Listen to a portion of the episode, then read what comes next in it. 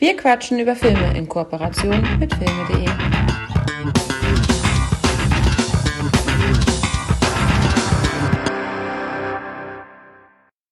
Und damit herzlich willkommen und frohes neues Jahr, Michi.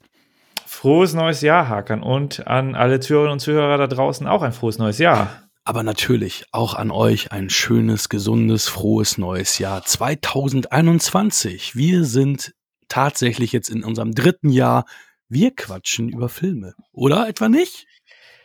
Äh, wir sind noch da. Ähm, genau, also wenn du das jetzt nicht äh, es ist das dritte, äh, die dritte Jahreszahl, die wir jetzt. 2019, 2020, 2021. Also wenn diese Folge jetzt on ist, dann steht jetzt bei Wir quatschen über Filme bei den Apple iPod, äh, Apple iPods, Apple Podcasts, dass wir seit 2019 dabei sind, 2019 bis 2021. Fantastisch. Wir sind also keine Frischlinge mehr. Wir gehören zum alten Eisen. Genau. Und nichts erreicht. das würde ich jetzt so nicht sagen. Apropos nichts erreicht.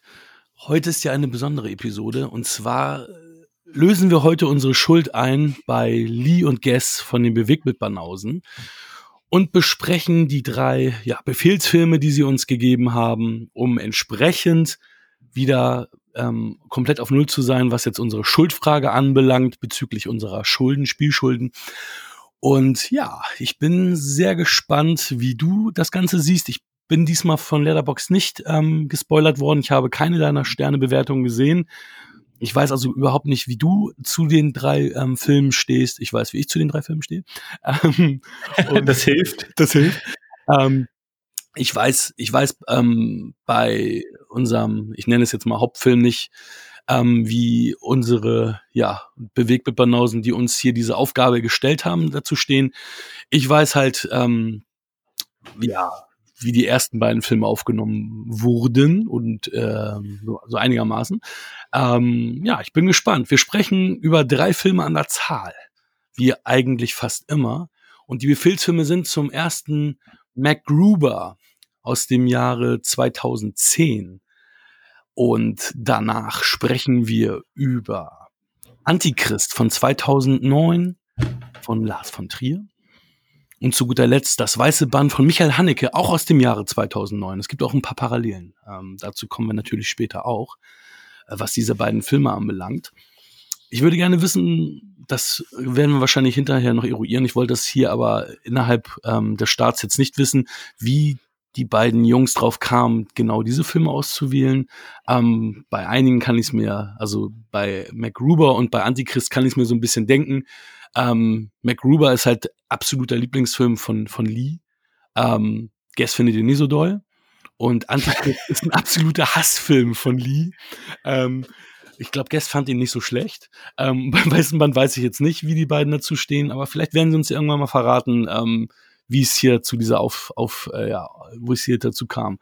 Ähm, dementsprechend haben wir jetzt auch die große Premiere, wahrscheinlich das letzte Mal, dass Lee Richter, der ja auch nicht gerne Podcasts hört, diese Folge komplett hören wird und wahrscheinlich dann nie wieder bei Wir quatschen über Filme reinhört. Aber zumindest äh, den Download und Display von ihm können wir uns jetzt diesmal sicher sein. Michi, ähm, ich habe ja die DVD von dem Weißen Band hier. Würdest du die Inhaltsangaben von den anderen beiden Filmen übernehmen? Äh, ich werde es versuchen. Als allererstes äh, vielen Dank, dass du die Filme in dieser Reihenfolge gewählt hast den, äh, das weiße Band ist meines Erachtens nach auch hier das, äh, das stärkste Werk. Das können wir, glaube ich, und, ohne zu viel zu sagen, wirklich also kann ich bestätigen, definitiv. ähm, und äh, natürlich habe ich jetzt nicht die Scheibe äh, parat, deswegen muss ich jetzt auf einen großen ähm, äh, äh, große Verkaufsplattform zurückgreifen, die unter anderem auch ähm, ja, Blu-rays und DVDs verkauft. Wahrscheinlich hat das jeder in dem letzten Jahr genutzt, kennt das wahrscheinlich, diese Verkaufsplattform. Und die haben hier eine Kurzbeschreibung. Äh, das ist ja so eine Art Klappentext. Also wir haben jetzt heute keinen offiziellen Klappentext, ähm, außer von das weiße Band wahrscheinlich. Ja, ganz genau. Aber äh, mal gucken, was die Kurzbeschreibung sagt. Ich habe mir die jetzt noch nicht äh, durchgelesen und von daher ist das für mich jetzt auch eine Premiere. Ja, Nur ein einziger amerikanischer Held hat die Ehre, gleichzeitig den Spezialeinheiten Green Berets, Navy SEALs und Army Rangers anzugehören und ist manns genug, trotzdem eine Vukuila zu tragen. Mhm. Okay. Als vor zehn Jahren seine Verlobte getötet wurde, hat der Elitekämpfer MacGruber, Will Ford, dem Leben, de, äh, dem Leben als Verbrecherjäger ohne Gnade abgeschworen. Doch dann erfährt er, dass sein Land ihn braucht.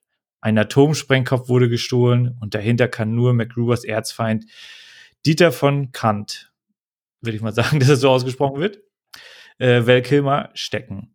Und MacGruber weiß, dass außer ihm keiner hart genug ist für diesen Job.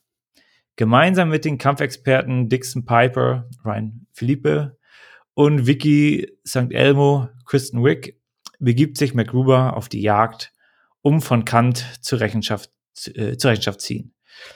Seine Methoden mögen unorthodox sein, seine Kampfeinsätze unappetitlich, aber wer die Welt zuverlässig gerettet wissen will, der ruft MacGruber. Vielen Dank. Fantastisch. Ich bin begeistert. Also so wie, so, so wie ich ähm, dich interpretiere, warst du jetzt kein Fan von Will Fortes äh, MacGruber. Kann man das so schon. Das kann man so sagen. Also, du hast es ja schon auf Instagram äh, mitgeteilt. Das ist ja eine ähm, Parodie auf MacGyver. MacGyver aus den 80ern, wer kennt's nicht? Äh, keiner hat es offiziell gesehen, jeder hat aber Folgen gesehen von, also mir kann keiner erzählen, dass keiner MacGyver kennt. Also ich war riesen MacGyver-Fan, ich habe fast alle Folgen gesehen. Ich habe sogar extra ein rotes äh, Taschenmesser mir gewünscht und gekauft und immer so auf MacGyver gemacht und so. Richard Dean Anderson, ich fand's fantastisch. Ja, ja. aber ist natürlich immer so mit so einem Schmunzeln ähm, äh, betrachtet worden. Ich fand den, äh, den Soundtrack, den finde ich wirklich genial, den habe ich auch auf meinem MP3-Player. genau. Klasse und äh, auch eine meiner Lieblingsfolgen. Ich habe also wenig Folgen komplett gesehen, ähm, aber ich weiß, da gibt es eine Folge, wo er dann irgendwo, wo MacGyver vor so einem Sasquatch irgendwo im Urwald äh, davon läuft und ja, ich habe die auch nicht komplett gesehen. Ich bin irgendwann eingestiegen und bin dann aber natürlich hängen geblieben, weil ich das Setting gerade ganz spannend fand. Ja, bekannt dafür, dass äh, MacGyver äh, aus nichts ähm, ja, Waffen, Werkzeuge, was er gerade braucht, äh, baut und dementsprechend den Antagonisten der Episode dann äh, so ans Leder kommt und äh, ja, den Tag rettet. Und das fehlt mir irgendwie so ein bisschen bei MacGruber. Ja, der hat das, ja auch, er hat ja auch öfter jetzt irgendwelche Sachen zusammengebaut, ja. Aber ja, der ist jetzt natürlich kein reiner MacGyver, ne? Also er hat zwar das Fukuhi, die Fukuhila, ich glaube, die Klamotte ist auch so ähnlich, ne, MacGyver-mäßig gemacht.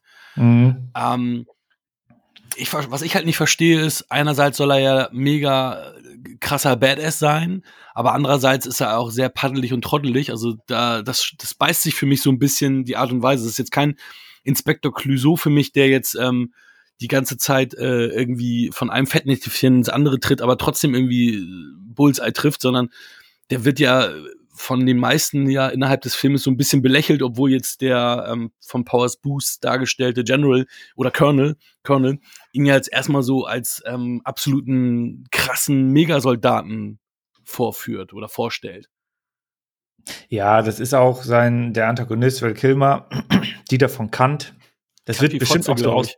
Ja, ja natürlich. Kant, also er soll ja Deutscher wohl sein, so, ne? Wilhelm von Kant und Kant Fotze, glaube ich. Glaube ich, glaube ich. mit Sicherheit, mit Sicherheit. Also man muss hier, glaube ich, auch erwähnen, äh, MacGruber, das ist ähm, ja so, ein, äh, so eine Sketch-Serie, die bei Saturday Night Live gezeigt wird. Ich gucke jetzt kein Saturday Night Live, das ist halt was Amerikanisches. Von daher fehlt da natürlich schon der komplette Bezug. Vergleichbar äh, wahrscheinlich wie hier mit die Wochenshow oder sowas. Wenn jetzt ein Film von, was weiß ich, Brisco Schneider oder so kommt, schwierig für ja, den. Wo, wobei, ähm, im Endeffekt war ja ähm, RTL Samstagnacht ein Abklatsch von Saturday Night Live, auch wenn es nur ein paar Jahre ja lief. Ähm, aber vom Ding her ist Saturday Night Live ähm, das Vorbild zu RTL Samstagnacht gewesen.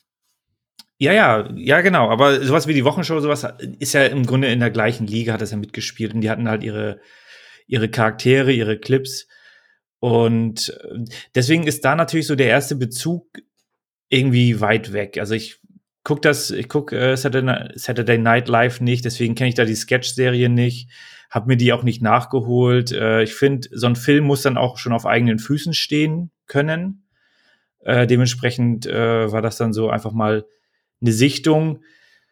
Und ja, ich, also dafür, dass es MacGyver ähm, sein soll, waren wir da zu wenig gebastelt. Also das war schon ein grober Punkt. Die Anfangsszene zeigt das zwar so ein bisschen, aber dann fällt das Thema im Grunde bis auf die, ähm, äh, was war denn das hier für das Gemüse da, was er sich da? Sellerie. Sellerie, genau. Ah, das war geil. Ja, fand ich ganz, fand ich ganz schrecklich, die Szene. Also, überhaupt nicht. Entschuldigung.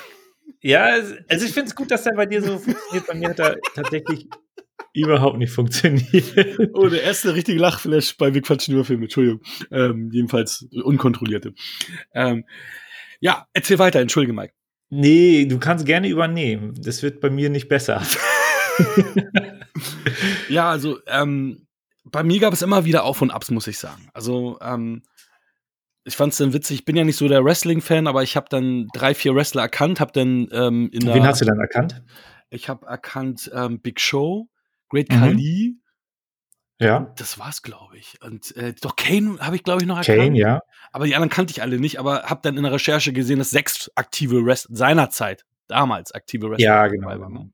Genau. Also der erste, äh, nee, ich habe MVP nicht erkannt, ähm, aber der erste war Chris Jericho. Ah, okay. Und ähm, wer war da noch? Warte mal, kurz überlegen. Sechs hast du ja gesagt. Ja, genau, es waren sechs an der Zahl. Mark Henry, ah. der ja auch Gewichtheber war der. Ach, das war der, der, der Farbige. Der Farbige, hm? genau. Ja, ich, ich kann, ich kenne mich ja mit, also ich habe das ja nie geguckt, ich kenne mich mit Wrestling ja nicht aus, ich kenne es nur, weil ich mit meinen deutlich jüngeren Geschwistern ja ähm, ähm, Wrestling-Spiele ähm, damals auf PlayStation gespielt habe. Und dann kannte ich natürlich auch ein paar Namen, ein paar Gesichter, mhm. aber wirklich angeschaut habe ich mir das ja nie. Ähm, wie das mit denen ist, so ähm, Deadpool 2-mäßig, war mir klar. Ähm, dass äh, McGruber derjenige welche ist, der das alles verkackt fand, fand äh, damit hatte ich nicht gerechnet, fand ich sehr witzig. Ähm, was so der erste Punkt war, was ich nicht verstanden habe, ich meine, der Film ist ja auch noch in Anführungsstrichen relativ aktuell, der ist, er ist zehn Jahre alt.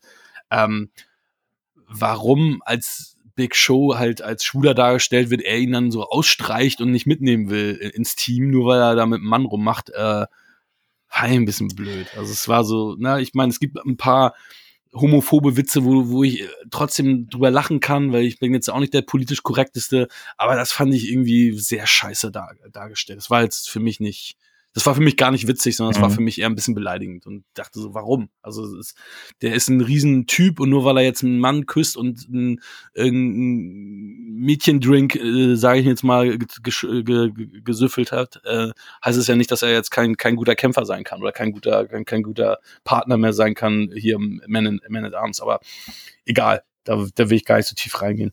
Ähm, was ich sehr geil fand, war, dass er halt seinen, seinen Kassettenrekorder immer wieder rausgenommen hat. Ich habe da, glaube ich, schon ewig nicht mehr dran gedacht, dass man ja damals auch immer diesen Kassettenrekorder aus dem Auto rausgenommen hat, wenn man so einen äh, tragbaren hatte, damit der eben nicht geklaut wird.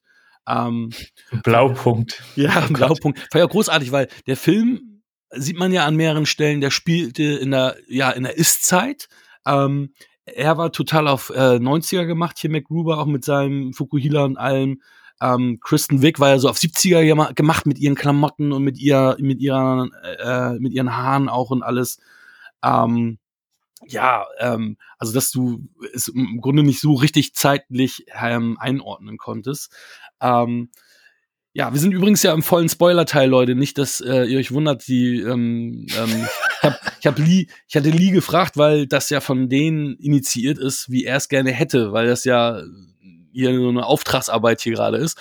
Und er möchte gerne, dass wir spoilern, dass, dass wir quasi ähm, auch detailliert kundtun, was wir wie fanden und so weiter und so fort. Nur schon mal ja. vorab.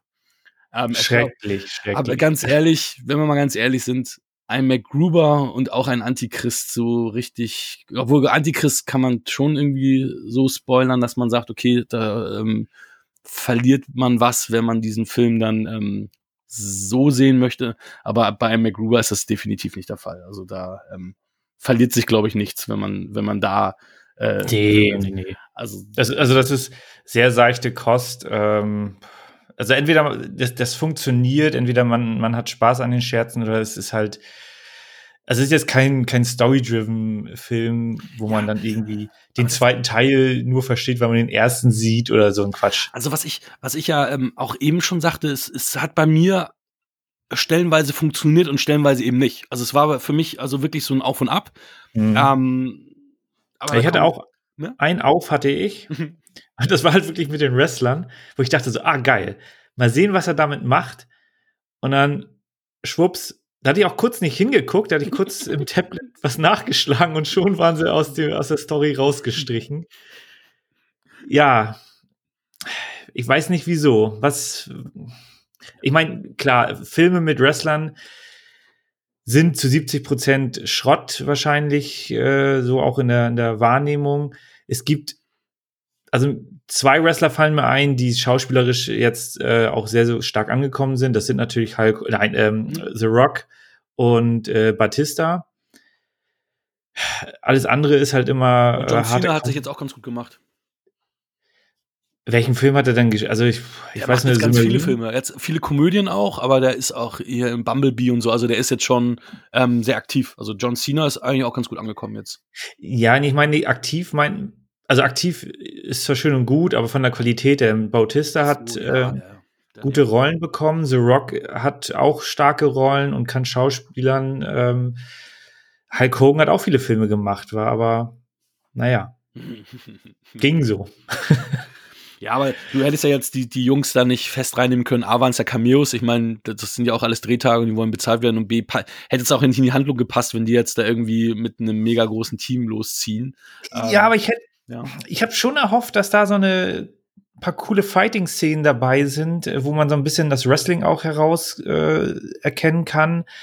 Und das wurde dann komplett rausgestrichen. Da dachte ich auch so, ja, okay, das gut, ist halt ein Scherz gewesen, hat so ganz leicht gezündet. Und dann fiel es halt bei mir äh, rapide bergab ging es halt rapide bergab bei mir ja, mit meiner mit, Unterhaltung. Hier mit Ryan, Ryan Philippe, der ja die ganze Zeit eigentlich äh, bis am Ende, wo ich dann, ich weiß noch, wo ich, wo ich in dem Moment gedacht habe, ach, der bleibt die ganze Zeit ernst und so kam dann seine, seinen Sellerie-Moment, wo er dann doch nicht die ganze Zeit ernst war. Fand ich auch großartig. Ähm, ich meine, als, als, als ähm, er mit McGruber da in, im Beruf im Colonel ist und er ihn unbedingt dann fürs Team gewinnen will, sagt, ich blas, ich blas ihn auch ein, die dürfen mich auch ficken und so weiter. Das war doch witzig. Das nee. Hat bei dir gar nicht gezündet? Nee, überhaupt nicht. Also ich fand das nicht nur nicht witzig, sondern das, das hat sich so hinge... Ich meine, der Film geht 90 Minuten und das zog sich und zog sich und dann, wie lange willst du dann noch an diesem Scherz rumarbeiten? Also die Pointe hat er nicht getroffen, aus meiner Sicht. Wie lange will er das Kaugummi dann noch in den Haaren umherziehen, bis man da... Also das war ganz schlimm und auch das mit dem Sellerie, ich fand beide Szenen dann, also dass überhaupt die Szene reinkam, fand ich schon wirklich nicht gut, hat mir keinen Spaß gemacht. Und dann das nochmal aufzugreifen, oh mein Gott, also das war dann wirklich so noch, noch ein tieferer Tiefpunkt für mich. Äh, also ich habe da mit diesem Film neue Grenzen ausgelotet, aber also was, was Bewertungen angeht, aber in eine ganz andere Richtung. Ich bin gespannt, ich bin gespannt. Ja, ähm, was, was ich auch amüsant fand, was ja im Endeffekt gar nicht thematisiert ist, ähm, ist, dass äh, Kristen Wick, die soll ja auch, äh, die war ja auch ehemalig im Team und soll ja auch Soldatin sein, aber die kann ja, die kann ja gar nichts und die ist ja immer nur Opfer, die irgendwie wegläuft und so und, und hat natürlich von McGruber die Aufträge total absurd, immer äh, sich als Männer zu verkleiden. Ähm, ja, okay. Was ja auch immer scheiße ankommt. Und wie gesagt, sie kann ja auch nichts. Sie kann ja gar nicht schießen, sie kann nicht kämpfen, gar nichts. Wo ich mich dann auch gefragt habe, und da, da diesen Scherz auch so großartig fand, warum ist sie überhaupt in diesem Team gewesen? Also wofür war sie bitte verantwortlich? Das fand ich ja auch äh, relativ witzig. Und ich fand die beiden ja, wenn du, Szenen gut. Ja, also nicht also, im sexuellen du, Kontext, ähm, dafür bin ich ja auch empfänglich, aber sonst, äh, aber vom, vom witzigen Standpunkt her mal. Ja, die fand, naja, es ist also wenn man einmal nicht drin, wenn man einmal raus ist aus dem Film, dann ist, dann zieht sich das natürlich, dann ist es schon eine Qual. Ähm, die Sexszenen fandst also- du nicht lustig? Also hier Nee. mit Mr. Mr. Broken Wings und dann kommt. Nein. nee, okay. Nee, das ist. Du kannst da. Ich finde die Unterhaltung hier gerade witziger. Was? Ich finde die Unterhaltung hier gerade witziger als, als das Filmerlebnis. Ja, immerhin. Äh, Ja, das ist. das, das so als ähm, Bonus, dass du dich da durchkämpfen musstest. Ja, auf jeden Fall. Ich meine, äh, Kristen Rick, äh, für mich, also ich kenne sie ja eigentlich nur aus Marsiana. Da fand, Marsiana ist ja dann doch schon. Äh, Aber da war sie die Agentin. was? Welchen? Mother, da war sie doch die Agentin von Javier Bardem auch. Also da hat sie auch äh, gespielt. Ja, aber da ist sie mir jetzt nicht aufgefallen. Also bei Marsiana ist, war, für, war sie für mich präsent. Das ist natürlich, ja, so ein bisschen auch Komödie, aber die macht ja anscheinend nur so einen Krams. Ja, das ist eine Ähm. Comedy. Ähm, Tante wollte ich gerade sagen, eine, ähm, die macht viel Comedy, die macht dort hier, dieses Mhm. Brautalarm und diese ganzen Sachen. Also sie hat Die Ghostbusters, ganz fantastischer Film. Habe ich nicht, werde ich mir auch nie ansehen. Also selbst wenn mal irgendeiner uns äh, aufruft, na dann muss ich. Ja. Ja, ich habe ich hab schon zu viel von dem Film gesehen, ähm, immer mal beim Durchseppen. Und äh, also wenn du jetzt sagst, dass sie nichts konnte, sie war die einzige, die überhaupt irgendwie äh, Zusammenhänge erkannt hat, äh, zum Beispiel bei dem Dinner, bei diesem, bei dieser, also bei dieser Abendveranstaltung. Ja, okay, wo stimmt. Ach, stimmt. MacGruber, genau, wo MacGruber da schon wieder am Heulen war, so, oh, ich hab, äh, wir sind hier jetzt verloren und keine Ahnung. Und dann hat sie, ja, aber ich bin hier gerade, ich sehe hier gerade was ganz Wichtiges. Und so, nee, jetzt komm her. Also, ja, also für mich, ich konnte dem Film jetzt wirklich gar nichts abgewinnen. Ähm, Ich kann MacGruber an sich nichts, ab, dem Typen nichts abgewinnen. Der ist äh, für mich einfach nur unsympathisch. Und auch, korrekt. es gibt ja auch Leute, also, oder auch Filmfiguren, ich habe ihn eben genannt gehabt, Inspector Clouseau, der halt, die halt auch, ähm, die, die sind halt unfähig, aber die sind trotzdem irgendwie charmant oder, oder man mag die oder so, aber ich finde, ich finde, also ich finde ihn halt überhaupt nicht äh, mögenswert und auch nicht sympathisch. Ich kann mich mit ihm nicht identifizieren, außer vielleicht, dass ich mir manchmal auch einen Sellerie in den Arsch schiebe. Aber ansonsten, ähm, ja, ist er so als Person für mich jetzt nicht greifbar und da ist mehr so der Anker Ryan Philippi gewesen, ne? dass man sagt, so der, der war halt so ein ganz cooler Typ. Ja, ich hatte gesehen, dass er bei White Squall sogar schon mitgespielt hätte und der sah jetzt in dem Film auch noch recht jung aus. Bei Wer- MacGruber. Äh, Will Der- Forte, ich, ich glaube, der ist, der ist. in- Nee, nee, Ryan Philippe. Ach, Ryan Philippi. Ja, der ist Ja. Mitte 40 gesagt, glaube ich. Ja, und der, also der sah jetzt nicht so, äh, also der ist noch richtig gut in Form gewesen und, und White Squall ist ja Ende 80er, glaube ich, ne? Weiß ich gar nicht, ehrlicherweise. Das kann ich gerade nicht sagen. Ich weiß nur, dass er ein Jeff eiskalte Engel, äh, eiskalte Engel war ja Mitte der 90er und da hat er ja auch noch so einen, ja, so einen Teenie-Typen gespielt. Vielleicht auch so einer, der immer jung aussieht wie Michael J. Fox. Ja, auf jeden Fall. Also Philippi lang hat ja auch noch so ein aussieht. bisschen, genau, so diesen jugendlichen Touch. Ja, Val Kilmer, was sagst du denn zu, zu Val Kilmer? Da noch die ähm, aufgedunsene Zeit. Jetzt hat er ja durch seine Erkrankung, ja, ist er ja wieder sehr abgemagert gewesen. Ähm, was sagst du zu dem Antagonisten Val Kilmer in diesem Film? Ja, ich, äh, bei Val Kilmer ist es ja so gewesen, dass ich ihn lange Zeit nicht so, so mochte, ähm, als, als, als, als nicht persönlich, sondern als Schauspieler, also in den Filmen, die er mitgemacht hat. Ähm, aber ich äh, muss sagen, äh, ich gewöhne mich langsam äh, an ihn. Äh, der hat ja dann doch in einigen Filmen mitgemacht, die dann recht unterhaltsam waren. Äh, also jetzt auch an zum Beispiel in Heat arbeite ich mich dann so gedanklich so Stück für Stück rein, weil ich jetzt natürlich dann auch da weiß, dass die die ähm, große Schussszene natürlich mit ähm, also die die Akustik der Schussszene da aufgenommen haben mit den Straßenschluchten und so weiter. Und äh, deswegen fand ich seine Performance eigentlich jetzt ganz gut. Also ich habe mich jetzt so an ihm gewöhnt. Es gibt ja so Schauspieler, die die mag man einfach nicht oder die mag man einfach nicht so gerne sehen, weil das einfach irgendwie ja der, der Funkte ist nicht. Aber jetzt so langsam habe ich mich an Val Kilmer gewöhnt und ich fand seine Performance soweit in Ordnung. War jetzt recht unspektakulär. Er war jetzt nicht so der super krasse Antagonist, brauchte man da, glaube ich, aber auch nicht. Nein.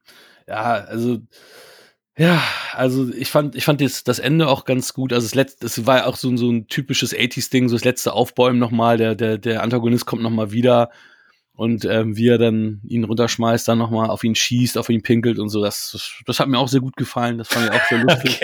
Ähm, Oh Mann. Was, was, ich, was ich so lustig fand, ist jetzt, wenn wir wieder ins wahre Leben geben, gehen, dass der, der Erfinder von, von der MacGyver-Serie damals äh, hier, ich weiß nicht, ob du dich noch äh, an den Namen Lee David Slaughter erinnerst. Ähm, Okay. Ja, ich habe, wie gesagt, ich habe früher echt viel MacGyver auch geguckt. Ähm, Hast du die auch auf DVD? Leider nicht. Ähm, ich war mal am überlegen, aber ich habe auch gedacht, ich glaube, das ist auch nicht gut gealtert, dass man sich MacGyver noch mal reinziehen möchte. Also ich kann es mir nicht vorstellen, weil ich habe wirklich MacGyver zuletzt mit, ähm, ja, ich war max, also maximal vielleicht 19, als ich noch mal irgendwie auf irgendeinem Kabel 1 oder so mal in MacGyver noch mal reingeguckt habe und das ist jetzt ja auch schon ein paar Tage her. Ähm, Hast du die neue Serie mal gesehen? Nein, um Gottes Willen, nee, gar kein Interesse. Gar kein Interesse dran. Nee, aber der Lee David Slothoff, der hat halt, ähm, der hat, der hat die, ähm, der hat die Macher halt äh, verklagen wollen, weil er sagte, aufgrund dessen, dass sie diesen Film jetzt gemacht haben, hat er nicht die Möglichkeit, einen MacGyver-Film zu realisieren. Ähm, was ich ein bisschen absurd finde, weil wenn, wenn es da so ein Spoof gibt, so ein, so ein Verarschungsfilm von MacGyver, heißt es ja nicht, dass du keinen MacGyver, richtigen MacGyver-Film auf mehrere ausbringen kannst. Also es ist dann auch im Sande verlaufen, aber das fand ich irgendwie ein bisschen, bisschen äh, ja, merkwürdig, dass, dass er da tatsächlich rechtliche Schritte eingeleitet hat. Also denkt so, komm, nur weil irgendwie eine Batman-Verarsche kommt, kannst du ja nicht sagen, äh, jetzt kann ich nie wieder einen Batman-Film machen, weil gerade Batman verarscht wurde. Hä? Also, Tut mir leid, Herr Nolan, wir müssen, wir müssen alles canceln. Also okay. Die Maya Rudolph, äh, die, ich weiß nicht, äh, ob du, ob du äh, dich daran erinnern kannst, ich habe ihren Namen schon mal erwähnt, sie spielte nämlich äh, eine kleine Rolle in Besser geht's nicht, da war sie kurz mal eine Polizistin zu sehen. Die war ja auch im achten Monat schwanger, als sie diese Rolle gespielt hat. Also ich hoffe mal, dass, äh, dass äh, es ein Buddy-Duel gab, als es diese, diese Fixszene gab. Auf dem Friedhof. Besser geht's nicht. Aha. Ja, kann ich mich auch nicht. Also, ja, Ja, das war auch eine ganz, das war auch eine ganz kurze, wo ich doch zu dir auch sagte, Mensch, oh, äh, da, da war die, die, ähm, die Comedian Maya Rudolph, ähm, und dann hatte ich ja halt auch recherchiert, oh, die war es wirklich, weil die hast du wirklich nur, die war irgendwie in, in 20 Sekunden im Bild, aber die hat halt ein prägnantes Gesicht. Das ist ja die, die seine Frau gespielt hat. Die, ist ja, das, die hat ja ein prägnantes Gesicht. Also, dass, dass, dass, dass du da natürlich dann, wenn du sie einmal Ja. siehst, siehst, war. man muss auch, man muss ja auch dazu sagen, dass du da auch ein sehr, sehr gutes Gedächtnis hast. Was Ja, das stimmt. Das, Namen und- das stimmt. Ja, wobei, sonst hätten wir diese Folge hier nicht. Guess war halt besser, was, ähm, was Nee, die das war ähm, Glück. Filme äh, anbelangt hatte. Aber Ähm, oder es- mehr Leute zu nennen. Filme, Ja, es- mitgespielt haben. So. ich sag mal so, das, das war, das war äh, reines Glück. Oh, Ich das ist so laut, ey. Nein. Das ist so laut. Das, die werden, Aber Es wird nie eine Revanche geben. Den Fehler werden wir nicht nochmal machen. oh, erst forderst du raus und, und dann. Natürlich. Wir sind hier doch beim Wrestling. Äh, ja. ja. Äh, ich kann noch mal kurz auf die, äh, ich habe hier gerade die Zahlen Ja, gerne. äh, ja, der vorliegen. Film war ein Riesenflop. Also erzähl mal genau, mach mal hier schön Salz rein und so. Erzähl Ja, genau. Also ich glaube, das hängt halt auch mit dem, mit dem Markt zusammen. Also ein Budget von 10 Millionen hört sich jetzt erstmal nicht viel an. So sah das, also ich fand das für den Film eigentlich schon wieder viel zu viel, weil der hatte jetzt nicht so viel Schauwert. Ach doch, Äh, und- doch, doch. Ich finde schon. Naja, also wer, wer weiß, was die Wrestling-Stars da abkassiert haben. Heutzutage kannst du für 10 Millionen auch nicht mehr so viel machen. Also. Und das weiße Band hat 18 Millionen gekostet. Ja, das. Ja, grundsätzlich, also viel im Com Computereffekte sind natürlich äh, sehr, sehr teuer, weil ITler kosten halt Geld. Ähm, in den USA, wo er wahrscheinlich so 90 Prozent eingespielt hat, äh, hat er 8,5 Millionen eingespielt. Weltweit 9,3. Nagelt mich jetzt nicht auf die Prozentzahl fest, das war jetzt einfach grob überschlagen. Aber er hat fast, fast das gesamte Einspielergebnis ist äh, US gewesen und da hat er dann schon nicht, war schon ein Flop. Ja, aber es ist auch das, was du gerade sagtest, ne? Das ist halt eine, eine Sketchfigur aus Saturday Night Live, was ähm, hauptsächlich in den amerikanisch, also US-Amerika und vielleicht noch englischsprachigen Raum noch ähm, bekannt ist. Ähm, das wird sonst, ich glaube, die waren, das war auch so erfolglos, der hatte, war ja hier noch nicht mal im Kino. Also das, ist, das wird auch hier kaum einer geguckt haben. Ja, und deswegen, also ich meine, wenn wir das jetzt mal mit dem deutschen Filmmarkt äh, kurz vergleichen, nur mal kurz so anschneiden, äh, also wenn du jetzt Filme für den deutschen Markt produzierst, dann rechnest du damit, wenn du eine Million Zuschauer hast, also nicht eine Million Euro, sondern eine Million Personen, die in den Film gehen in Deutschland, dann ist das schon ein Erfolg. Äh, Kinokarte 10 Euro, die Hälfte geht ans Kino. Wenn du damit 10 Millionen Budget ums Eck kommst, das kannst, also du kannst Filme auch günstiger produzieren, wahrscheinlich nicht in Amerika. Ja, ja, genau. Das, das funktioniert, das wäre auch nicht gegangen mit so, das geht, nein, nein, nein. Ich meine, 10 Millionen ist wie gesagt ja auch schon Low Budget. Ich meine, diese ganzen, ich weiß gar nicht was genau, aber die ganzen Van Damme, Seagal, Direct-to-DVD-Dinger, die, die haben ja auch 5 bis 10 Millionen jetzt immer gekostet, glaube ich. Also, und das ist ja Was? billigste Scheiße. Das ist ja wirklich billigste Scheiße. So viel kriegt noch Sigal? Ja, also nicht, nicht er, sondern halt, das kostet ja halt alles, äh, die Filme kosten halt auch viel, ne? Also, Okay, ich, ich wähle jetzt mal einen von Sigal aus. Aber nimm, noch, nimm einen von diesen neueren, ne? Also diese, Ja, ja. Ne, das, diese, Ich nehme 2019 Beyond the Law. Das, das ist, glaube ich, zu neu. Ich würde so diese, wo er anfängt, Okay. dann eine Direct-to-DVD-Dinger zu machen. Irgendwie 2.11 oder 2.10, 2.11 oder so irgendwie da. 2011. Weil Ähm, früher seine Direct-to-DVD-Dinger. Maximum Conviction. Ich kenne die Alter nicht. Ich bin hier gerade auf. Belly of the Beast lief ganz gut, aber der ist auch schon älter, glaube ich. Das ist, ja, aber kenne ich ja sogar noch. Budget 8 Millionen haben sie hier Ja, geschätzt. deswegen. Also, Fantastisch. deswegen, oh, danke. Ähm, das war, und das war auch wirklich eben geraten, deswegen hatte ich auch eben geschwitzt, als du jetzt gesagt hast, scheiße, du guckst jetzt. Äh, Ja, natürlich, bei die- drei Euro. Ähm, Nee, das interessiert mich ja halt auch, weil, aber ich kann mir gut vorstellen, ja gut, ein Seagal, der kriegt dann wahrscheinlich 200.000. Ja, Belly of the Beast, auch schätzungsweise 8 Millionen. Also das ist, und das, der war ja auch von 2,4. Ähm, ja, das, das Ding ist ja auch, das, äh, du musst ja trotzdem die Leute bezahlen, Location, das ist, äh, das ist ja alles nicht günstig produziert. Das, also, das, das kostet halt alles. Das ist, also du, du kriegst, du kriegst, glaube ich, du musst jetzt für einen vernünftigen, also einigermaßen vernünftigen Film musst du schon zweistellig Millionen in die Hand nehmen, jetzt tatsächlich. Aber wir schweifen vom Thema ab. Es geht ja, Ja. noch. Hast du noch Zahlen für MacGruber oder wollen wir dann jetzt mal abschließen, das Thema? Äh, sechs Oscar, nein. nee, das war's auch schon. Ähm, ich habe nur noch eine Zahl, nämlich meine Bewertung. Oh, jetzt bin ich aber gespannt. Ja, ich habe damit. Jetzt.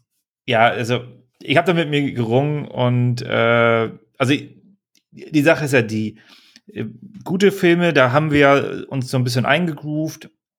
Äh, wie viel Spaß muss ein Film machen, um eine 7, eine 8, eine 9, eine 10 oder was auch immer, eine 6, eine 5.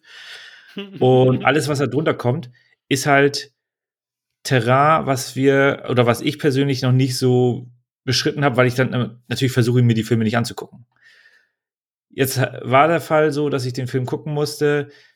Ich hatte gar keinen Spaß. Für mich hat die Dialoge haben nicht funktioniert, die Scherze haben nicht funktioniert.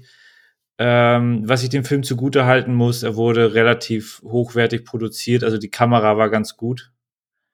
Ähm, aber wie gesagt, das, ist, das ganze Skript hat mir nicht gefallen und dementsprechend gibt es hier auch nur zwei Punkte. Oh, ich glaube, Lee Richter hat gerade Alter gesagt. Ähm, ich habe es gerade gehört. Ähm, Wahnsinn. Also krass. Hast du schon mal den Film so schlecht bewertet? Ich kann mal, ich kann mal gucken. Also witziger, witzigerweise, wo wir jetzt eben, ich ja noch geguckt habe, oh, wie, wie hoch ist das Einspiel von Belly of the Beast. Ich habe sogar Belly of the Beast noch vier Punkte gegeben. Ähm, habe ich, hab ich gesehen. Von 2003 oder 2004, wie gesagt, äh, hier der Seagal. Dann hast du, hast, du hast du gefunden, ob du noch äh, Film Ja, warte, ich gucke hier gerade mal. Ähm, In der Zeit sage ich dann meine Bewertung. ich hau mal einen raus. während du äh, noch schaust. Also von mir gibt's noch ähm, gute sechs Punkte. Also ich habe, ich meine, ich hatte ja jetzt zwei kleine Lachflash, wo ich nur an Sellerie denken musste. Und ich krieg schon wieder die Bilder im Kopf, das ist so geil. Ähm, auch, weiß ich nicht, Ryan Philippe als menschliches Schutzschild und dann knallt er da das Ganze rein und alle, der es tun und, dann, ja, wo wusstest du, dass ich das Sicht hast? Hey, das ist eine coole Sicht. Ah, lass mich aussteigen. Was ist? Ja, es waren so Momente, wo ich, ich habe wirklich, das war so ein Auf und Ab. Ich habe echt einige Male Spaß gehabt, einige Male ich keinen Spaß gehabt. Aber summa summarum gebe ich dem sechs Punkte. Ist jetzt ein Film, der zu eine Million Prozent niemals in meiner Sammlung landen wird, außer ich kriege den irgendwie von jemandem zugeschickt, dann werde ich ihn natürlich aufnehmen und nicht äh, in den Müll schmeißen, ist klar. Nie wieder gucken. Wahrscheinlich nicht. Ähm, außer ich gucke mir die Sellerie-Szene nochmal an. Es gibt ja auch einen Grund, warum unser Bild bei Instagram äh, MacGruber mit dem Sellerie ist. Ähm, Ja, ich, ich habe das auch nicht geliked. Ja, habe ich gemerkt, weil ich gedacht habe, Alter, das ist unser Kanal. Du likest deine eigenen Bilder nicht. Es ist, wir quatschen über Filme, hat's noch nicht mal geliked. Ha ha Hakan Dus hat's geliked, aber wir quatschen über Filme, hat's nicht geliked. Macht er irgendwann später. Ähm, Aber jetzt weiß ich auch wieso. später. Ja, aber du sollst ja nicht den Inhalt. Die, die, viele, die unsere Bilder liken, liken sie auch nur aus, ähm, äh, ja, aus, aus Respekt zueinander und nicht, weil sie den Inhalt geil finden. Kannst auch manchmal so irgendwie so irgendeinen Scheiß posten trotzdem werden das Leute liken, weil sie sagen, hey, ich unterstütze die Community. Ähm, ja, ich habe jetzt auf jeden Fall hier mal reingeguckt und es gibt schon einige Filme, die ich wirklich abgestraft habe, was teilweise natürlich ein bisschen politisch ist. Ähm, bei Stirb langsam, ein guter Tag zum Sterben. Ja, der war schon ziemlicher Müll. Den habe ich, aber deswegen, das ist ziemlich Neuland. Da habe ich erstmal einfach mal einen Stern gegeben, weil ich den wirklich scheiße fand. Uha. Und äh, was ich persönlich auch wirklich nicht gut fand, äh, das hatte ich dir ja auch schon mal abgeraten, ist Sucker Punch. Ja. Die habe ich zwei Punkte gegeben. Äh, The Wicker Man fand ich nicht gut, aber das ist natürlich auch so ein Film. Äh, Cage oder Original? Der ist Original. Okay. Ja, also das ist aber auch dann, dann da kam ich auch nicht rein. Da, viele finden ihn geil, feiern ihn ab, ist auch okay. Äh, ja, hier Diktator, uh, auch ganz böse. Okay. Ah, ich das hab, ist. Ich habe gerade gesehen, ich habe Stipp langsam, ein guter Tag zum Sterben sogar noch äh, 4,5 Punkte gegeben. Obwohl du den wirklich schlecht findest. Ja, ja. Aber für mich ist das schon äh, so, so, eine schlechte, so eine schlechte Bewertung. Ähm, ja, aber dann haben wir, haben wir MacGruber jetzt abgeschlossen. Ähm, ja. Es hat viel zu lang gedauert eigentlich. Ja, sechs Punkte von mir und äh, wiederhol bitte nochmal deine Punkte. Äh, zwei. Ja, Wahnsinn. Ja, kommen wir zu Film Nummer zwei, Antichrist. Da bin ich mal gespannt, weil da kann ich überhaupt nicht einschätzen, was du sagst. Ich meine, sagen wir mal so, 85 Prozent von dem, ähm, was wir besprechen, bin ich immer relativ sicher, wie du, ähm, wie du reagierst. Zu 70 Prozent habe ich dann noch recht. Ähm, und manchmal. Ja, du spielst halt immer vorher. nein, nein. Manchmal bin ich dann auch verwundert, ne? Also, aber selten bislang. Und bei Antichrist habe ich gar keine Ahnung. Da bin ich äh, kann ich dir überhaupt, äh, weiß ich überhaupt nicht, wie du auf diesen Film reagierst oder reagiert hast. Und ähm, würde, würde mich freuen, wenn du erstmal die ähm, mögliche Inhaltsangabe uns mal darlegen würdest. Das kann ich machen. Kurzbeschreibung. Äh, ein trauerndes Paar zieht sich in ihre einsame, in ihre einsame Hütte, Eden, in den Wäldern zurück. Äh, sie kämpft nach dem Tod des kleinen Sohnes mit Trauer und Schuldgefühlen sie kämpft. Ein trauerndes Paar, sie kämpft, okay. Ähm, die in ihr eine Depression hervorrufen. Er ist Psychiater und will sie dort im Wald, äh, vor dem sie sich so sehr fürchtet, therapieren. Doch er muss bald erkennen, dass sehr viel mehr hinter dem Verhalten seiner Frau steckt und beide stürzen in der Abgeschiedenheit der Hütte in eine Spirale aus Sex und Gewalt. Lars von Triers Antichrist ist ein zutiefst beunruhigender Trip in menschlichen, in menschliche Abgründe und Ängste. Mit teils wunderschönen, surrealen, teils drastischen Bildern schafft es von Trier, den Zuschauern zu berühren und zu erschüttern. Ja, du sollst hier was erzählen, nicht äh, hier die Dings hier. Da. Ja, halt, das ist zusammengefasst. Nein, nee, das, ja, das ist eine. Kurzbeschreibung. Ich denke mal, Klappentext ist ein bisschen länger, aber ja. Ich kann einfach mal, ich, ich, ich fange mal, ich, ich kratze mal so ein bisschen an. Mhm. Ähm, ich kenne die beiden Charaktere nicht und muss leider gestehen, dass die Anfangsszene mich erstmal nicht schockiert hat, weil ich mit denen nicht, ich habe die nicht, also wenn man jetzt irgendwie, keine Ahnung, Herr der Ringe, Trilogie, man reist drei Filme lang mit den Leuten, hat man natürlich eine ganz andere emotionale Bindung zu den Charakteren und wenn dann einer irgendwie über den Jordan geht, ist es natürlich sehr, sehr traurig. Das ist hier gar nicht vorhanden, weil äh, in der Anfangsszene ähm, ja, fällt der Sohn von den beiden äh, aus dem Fenster und stirbt entsprechend. Die Szene ist sehr cineastisch, in, in Slow Motion gedreht, also sehr aufs Visuelle gepackt. Da habe ich, da kam ich jetzt irgendwie nicht so, also es hat mich jetzt irgendwie nicht so gehuckt, schockiert, die, diese Anfangsszene. Deswegen war da bei mir noch die Distanz sehr, sehr groß an der Stelle. Weiß ich nicht, ob das so gut war oder ob das so gewollt war. Keine Ahnung. Ich weiß nicht, wie das bei, wie das, wie du das empfunden hast. Ich finde gut, dass du es jetzt so sagst, weil ähm, der Film ist ja tatsächlich in Prolog, über den wir gerade reden, vier Kapitel und in den Epilog geteilt. Und äh, finde es gut, dass du mir jetzt den Prolog zuwirfst, weil ich ähm, da genau das Gegenteil sagen muss. Also ich, ich weiß nicht, ich hasse es immer, das zu sagen. Ich, ich, ich, ich, ich, kann, ich fand das auch immer bullshittig, wenn Leute immer gesagt haben, Uh, ja, also dass Leute, die Kinder hatten, immer über ihre Kinder geredet haben. Da hat man gesagt, oh, nerv nicht, Alter, red nicht mehr über deine Kinder. Aber jetzt muss ich auch wieder so einen Bullshit-Spruch sagen. Das, den habe ich auch letztens schon gesagt, als ich, als ich auch ähm, bei den anderen Podcasts war. Ähm, als Vater ist das das Schlimmste, was du dir vorstellen kannst, dass, dass äh, ein Kind stirbt. Und ähm, diese Szene hat mich immens mitgenommen. Diese Szene, ähm, dieser Prolog mit, mit, ähm, mit der Arie, ähm, die ich wunderschön fand. Die Bilder in Slow Motion. Ähm, ich weiß jetzt nicht, warum dann eine Penetration unbedingt zu sehen sein musste, aber ähm, wie es gefilmt wurde, wie, wie es inszeniert wurde, fand ich zum einen wunderschön. Also ich kann sagen, ich wusste überhaupt nicht, was mich erwartet. Ich, ich kannte, ich kannte, doch, ich wusste, ich wusste eine Sache. Ich wusste, es geht darum, dass irgendwie ein Penis abgeschnitten wird, was ja dann in dem Fall nicht so war, aber das war das Einzige, was ich mit Antichrist äh, verbunden habe. Ähm, und dieser Prolog, der hat mich so gehuckt, dass ich erstmal drin war und gedacht habe, oh, ähm, da kommt ja jetzt was auf mich zu, wo ich jetzt doch sag, das könnte ein Film für mich sein, wo ich am Anfang überhaupt gar keine Ahnung hatte. Ich bin, das ist mein erster Lars von Trier.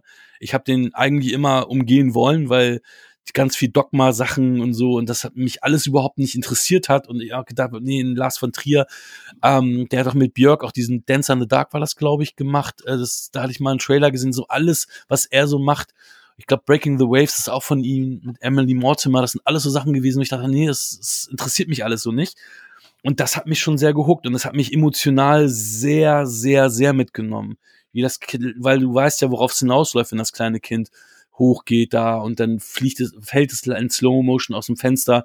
Mich hat das emotional sehr, sehr stark äh, mitgenommen und ähm, auch sehr erschüttert und aber auch gehuckt, dass ich gedacht habe, oh, da, da kann was Großes auf mich zukommen. Siehst du mal, da gehen die, geht der Weg schon wieder komplett auseinander. Ja, aber ich glaube, das ist auch so ein Ding. Hat, hat, man Kinder, hat man keine Kinder? Ich meine, mich, mich ja, hat das Schicksal sonst auch nicht. Also, weißt du, das. das ja, aber ich würde das jetzt nicht immer darauf beziehen, was man für Erfahrungen hat oder so. Ich bin jetzt auch kein äh, Spezialagent oder habe mit der Mafia zu tun, aber bei Sicario, die erste Szene ist einfach äh, wahnsinnig und da bin ich sofort im Film drin. Und ah, du hast eben gesagt, dass ich das total kalt gelassen hat, dass ein kleines Kind aus dem Fenster fällt. Also scheint es ja, ja emotional dann nicht äh, ja, ja, aber zu haben. Es, es kommt ja oft darauf an, wie die Szene gemacht wird oder wie man mit den Charakteren dann irgendwie in Kontakt tritt.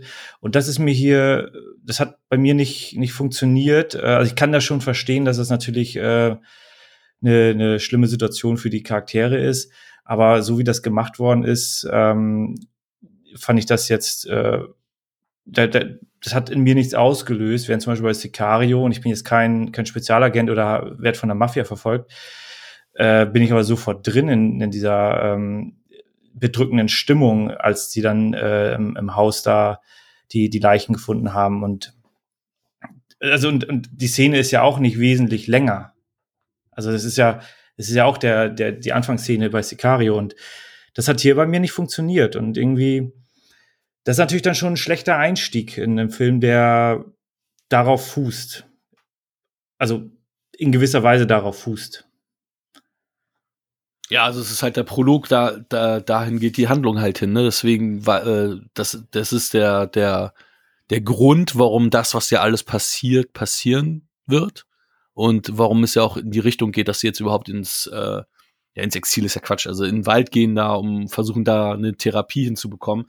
Die nächste Szene im Kapitel 1 ist ja dann auch so, dass da erstmal auch ähm, die entsprechend ja ähm, zur äh, auf die Beerdigung müssen. Die Frau ähm, fällt, äh, ja, ähm, ähm, ähm, ist, ist diejenige, die dann, die dann halt auch in Ohnmacht fällt und, und nicht in der Lage ist, sich, sich zu halten und ähm, ähm, er, also die beiden scheinen ja keine Namen zu haben, es werden jedenfalls keine Namen genannt. Ähm, sagen wir, Willem Dafoe ist sehr gefasst, wirkt ein bisschen unterkühlt, sie wirkt ja total emotional aufgewühlt, er hat sich im Griff und ähm, ja, es geht, geht um also meiner Meinung nach ist in der, im ersten Kapitel halt viel äh, aus zwei verschiedenen Sichtweisen von der Trauerbewältigung. Er ist derjenige, der es eher so in sich trägt, den, der es nicht nach außen trägt und bei ihr ist es halt total sichtbar und ähm, wird entsprechend auch transportiert. Ähm, dass halt auch einer von außen sagen würde, oh Gott, die Frau ist total fertig und bei ihm würde man halt jetzt nicht sagen, okay, der hat irgendwas, sondern der war jetzt total gefasst. Ja, er geht natürlich mit seiner beruflichen Erfahrung an die Sache ran. Ja, ganz genau. Ähm, ist vielleicht nicht die beste, also er, ja, er verschließt sich dem Thema dann ja entsprechend und will da eher professionell an die Sache rangehen. Ist vielleicht nicht die beste Trauerbewältigung. Ja, wobei ich auch nicht das Gefühl habe, dass das dann hinten raus, äh, also beziehungsweise so im, im Mittelteil dann das ganz große Thema ist. Weil, also, das Schwierige ist, wir kennen die beiden Charaktere nicht.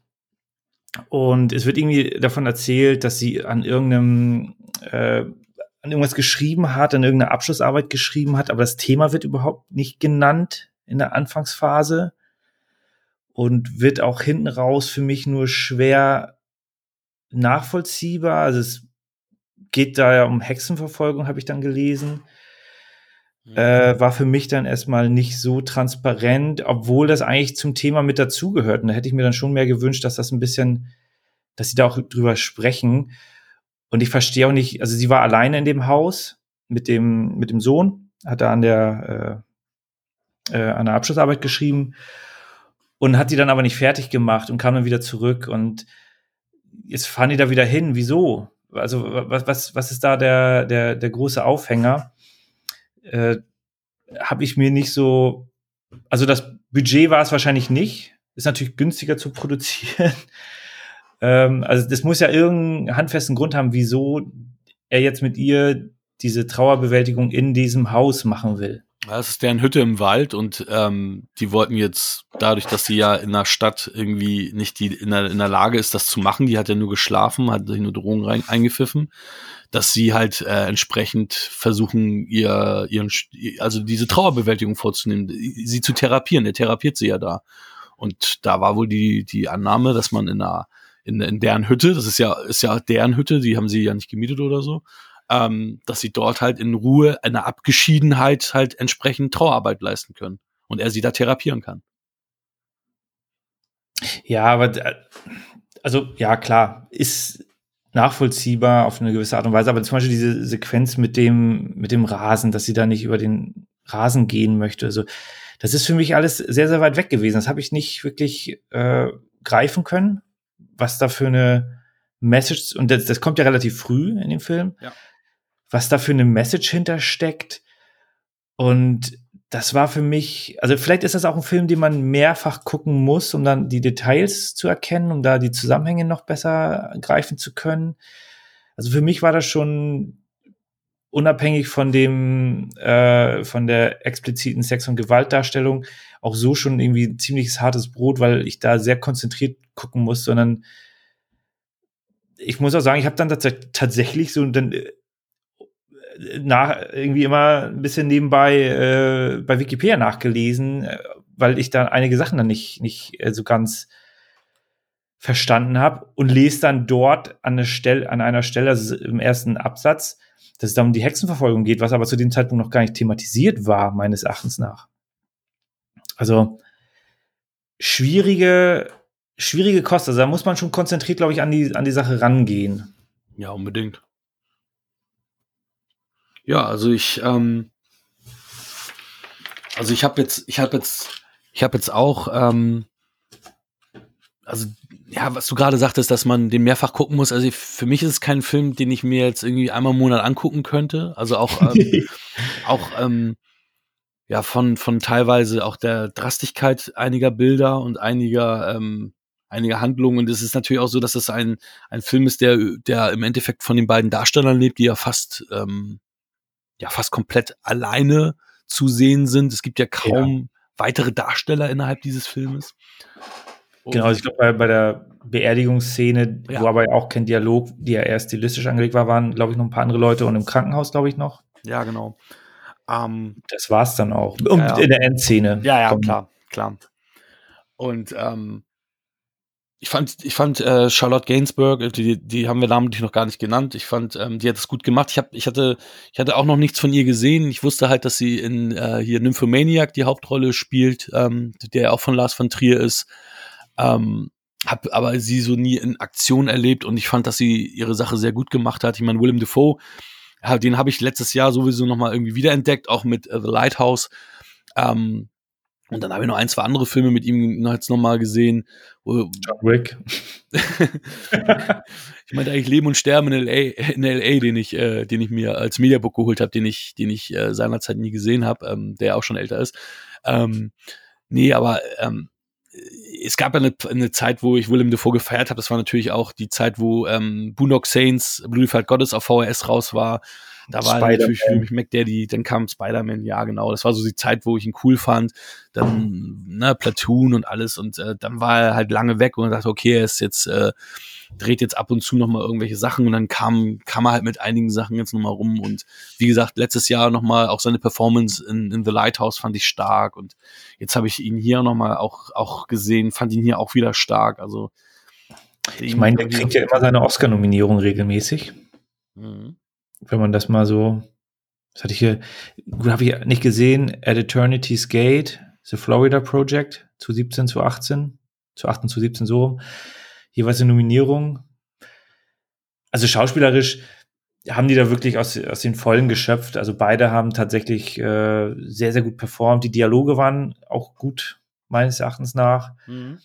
Äh, also jetzt im Vergleich zu MacGruber ist das hier ähm, ganz andere, ganz andere Liga. Äh, die Frage ist halt, also es ist ein für, für mich ein zu komplexer Film. Das mit diesen, äh, mit den Tieren da, da geht's ja dann auch schon wieder irgendwie ins, in, in, in den, ähm, ins Religiöse, würde ich sagen. Ja, da ist, da, ich, ich glaube, für mich ist, ist, also ohne jetzt auf eine Bewertung einzugehen, für mich war der Film jetzt nichts, der war mir schon ein bisschen zu, zu, zu drüber. Also mal abgesehen von, also die, die Gewalt war mir einen Zacken zu, zu hart, äh, akzeptiere ich aber, ähm, auch die, die expliziten Sexszenen. Also das ist schon, der geht da schon voll in die, äh, auf die Kontroverse. Ja, da war auch der Skandalfilm, der, Ber äh, der Berlinale, ähm, oder nee, in Cannes war da, ist er, glaube ich, uraufgeführt worden, nicht in der Alpha Berlin In Cannes ist er uraufgeführt worden. Ähm, Charlotte Gainsbourg hat aber auch die ähm, goldene, äh, nicht die goldene Palme. Ist es die goldene Palme als beste Hauptdarstellerin? Ist es, ist es auch die goldene Palme? Weiß ich gerade nicht. Oh, das. Das ist, aber sie hat auf jeden Fall ähm, beste Hauptdarstellerin da ge ge ähm, gewonnen. Ähm, und ja, der Film war natürlich sehr in der Kritik, war natürlich, aber es ist auch wieder hier typisch von Trier, auch wieder so Sk Skandalfilm, ne?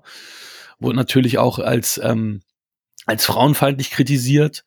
Ähm, da wird ja auch von, von, von der Charlotte Gainsbourgs äh, Rolle selber gesagt, die Frau ist von Grund auf böse.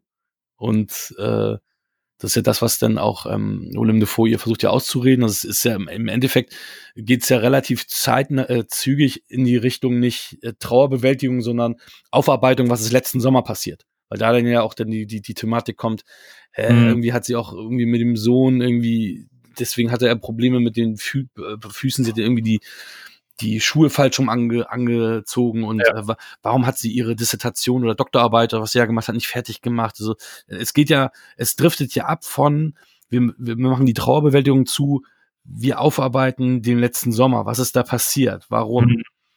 Ähm, und auch da, ne, eine sehr explizite Masturbationsszene. Also es gab da so ein paar Sachen, die dann halt, ähm, ja, auch sehr, ja, also, wo ich mich einige, einige manchmal Frage, gefragt habe, musste das jetzt so sein?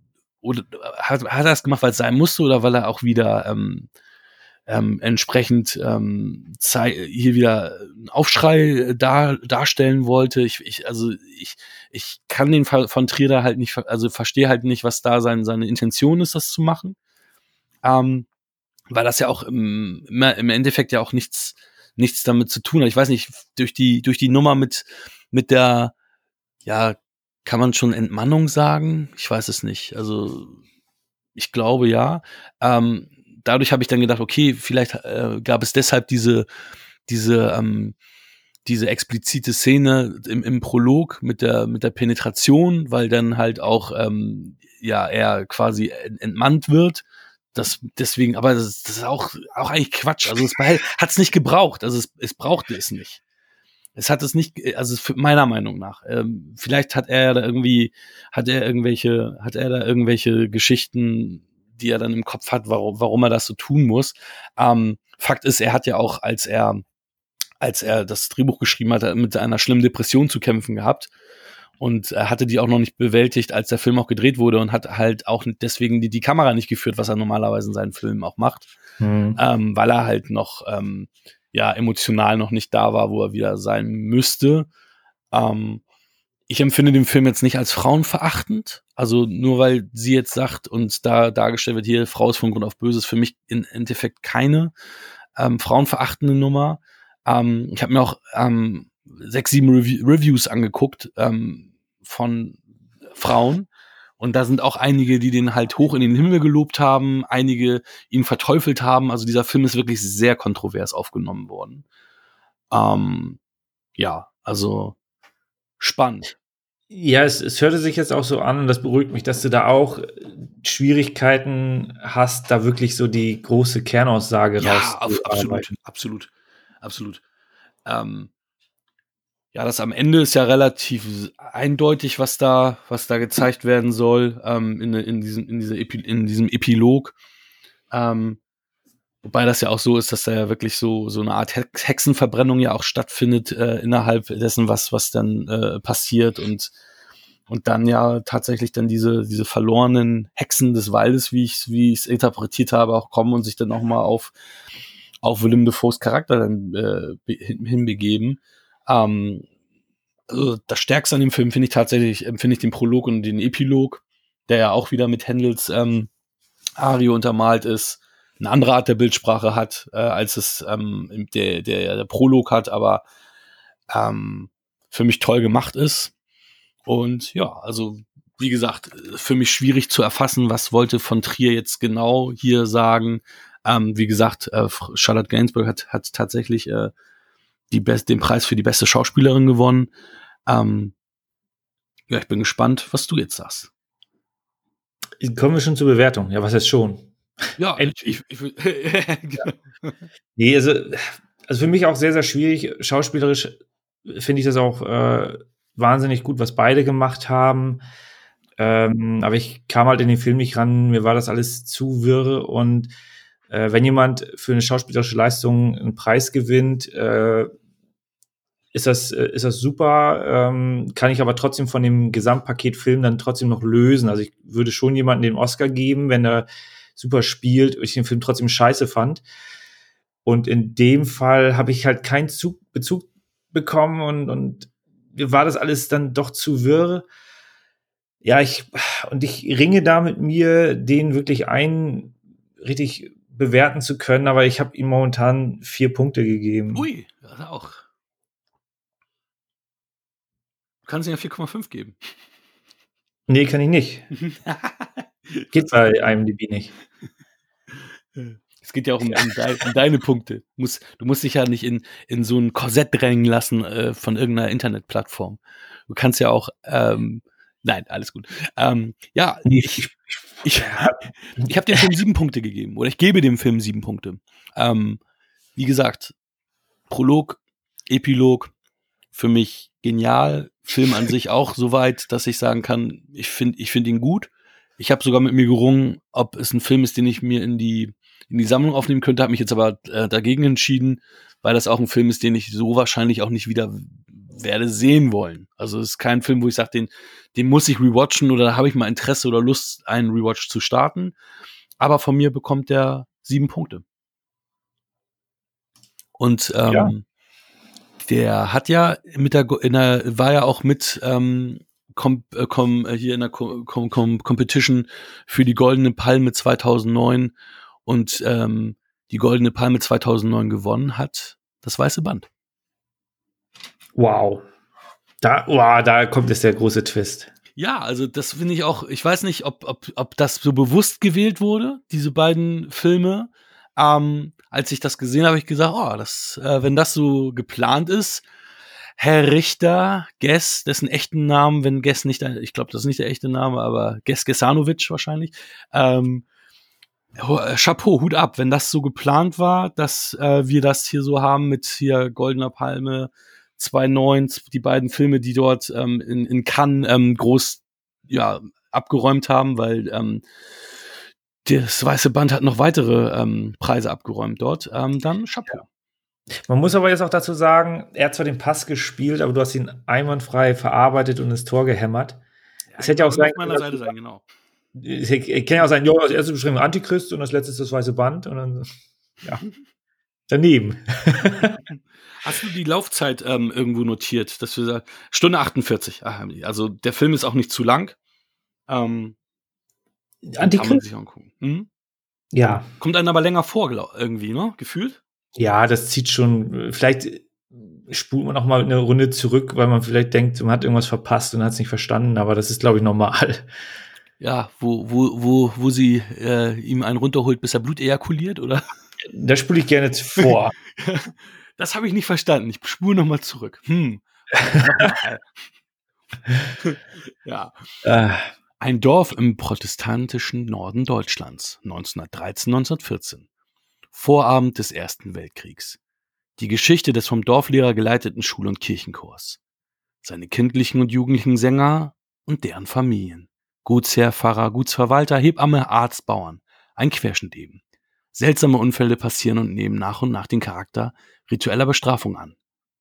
Wer steckt dahinter? Das ist ja mal eine strange Inhaltsangabe. Ja, aber viel mehr kannst du auch dazu gar nichts sagen, weil das spiegelt den ganzen Film so wider. Ne? Es ist, es ist ja äh, an sich passiert ja nur das. Halt über einen sehr langen Zeitraum. Also der Film geht, was war das? 224, nee, 2 Stunden 24 steht hier.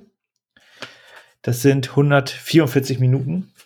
Also direkt steht 138, ähm, keine Ahnung, also so, so, ungefähr so, ja. Ja, das, das hängt wahrscheinlich mit den 24 Frames Blu-ray zu den 23,6 Frames US. Hast, hast du die Blu-ray äh, gehabt?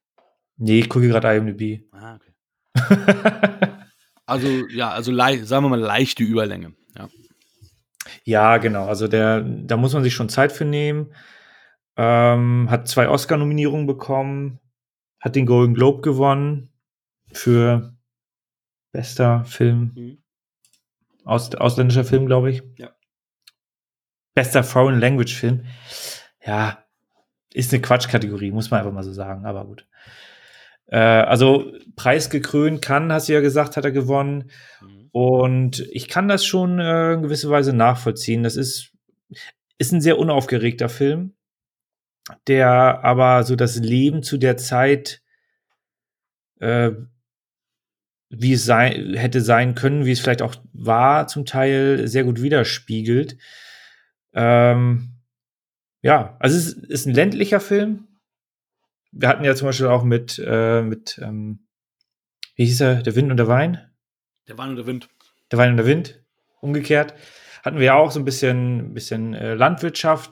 Hast du hier auch nun zu einem ganz anderen Zeitalter. Also es spielt vor dem Ersten Weltkrieg und es spielt äh, nicht so wie in der äh, Beschreibung Vorabend, sondern da arbeiten wir uns erst hin. Also der, das ja. ist ja erst vorher, zwei, ich glaube, halbes Jahr oder dreiviertel Jahr vorher spielt der Film. Da fängt er an. Der Dorfarzt reitet. Dorf, ja doch, das war ein, ja, eine Art Dorf. Doch. Der Dorfarzt reitet äh, nach Hause, geschwind, hm. und sein Pferd stolpert über einen gespannten Draht. Er bricht sich, glaube ich, die Schulter oder irgend sowas. Es ist, glaube ich, nicht nur ausgekugelt. Ist auf jeden Fall erstmal außer Gefecht gesetzt. Also. Genau. Äh, so fängt das an. Äh, keiner weiß, wer es war und äh, keiner findet das so richtig. Also es ist irgendwie sehr, sehr ähm, äh, ja. Doch mysteriös, ist doch richtig. Ja, ja mysteriös, genau. Das, das und so fängt das Ganze an und dann ähm, es, ja, es ist schwer, den Film zu umschreiben. Man muss dazu sagen, es ist ein Schwarz-Weiß-Film.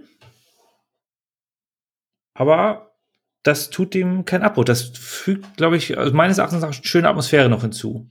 Ja, es soll ja auch so wirken wie, ähm, Bilder aus dem vergangenen Jahrhundert und so wirkt das auch. Und ich weiß nicht, ich habe ich hab ja die DVD, wie gesagt, ähm, hier und die ist trotzdem gestochen scharf. Also die haben da schon an, an Schärfe echt alles rausgeholt. Das ist, ist kristallklar, auch auf DVD.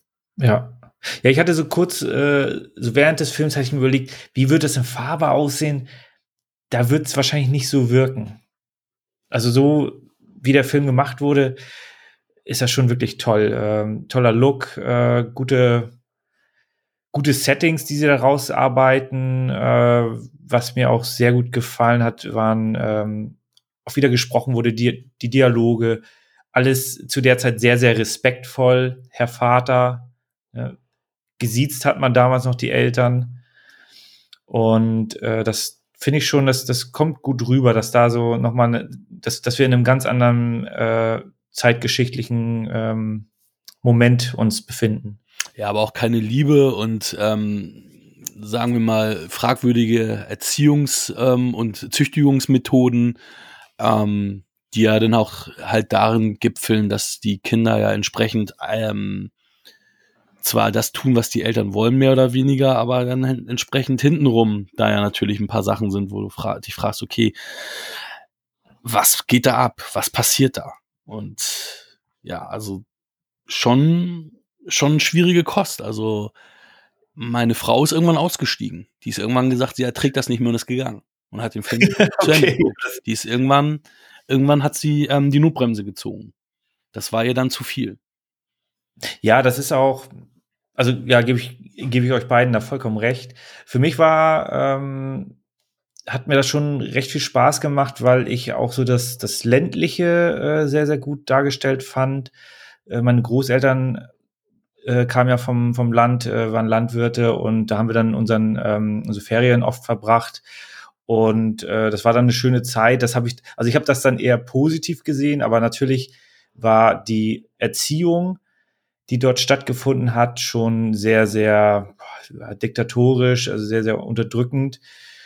Es gibt natürlich gewisse Ausnahmen und äh, die ganze Geschichte, die dort stattfindet, ähm, wird, ist, ist ja aus der Perspektive des Lehrers, der aber, der Sprecher ist natürlich älter, also der erzählt die Geschichte, ähm, wie er sich erinnern kann sozusagen. Mhm.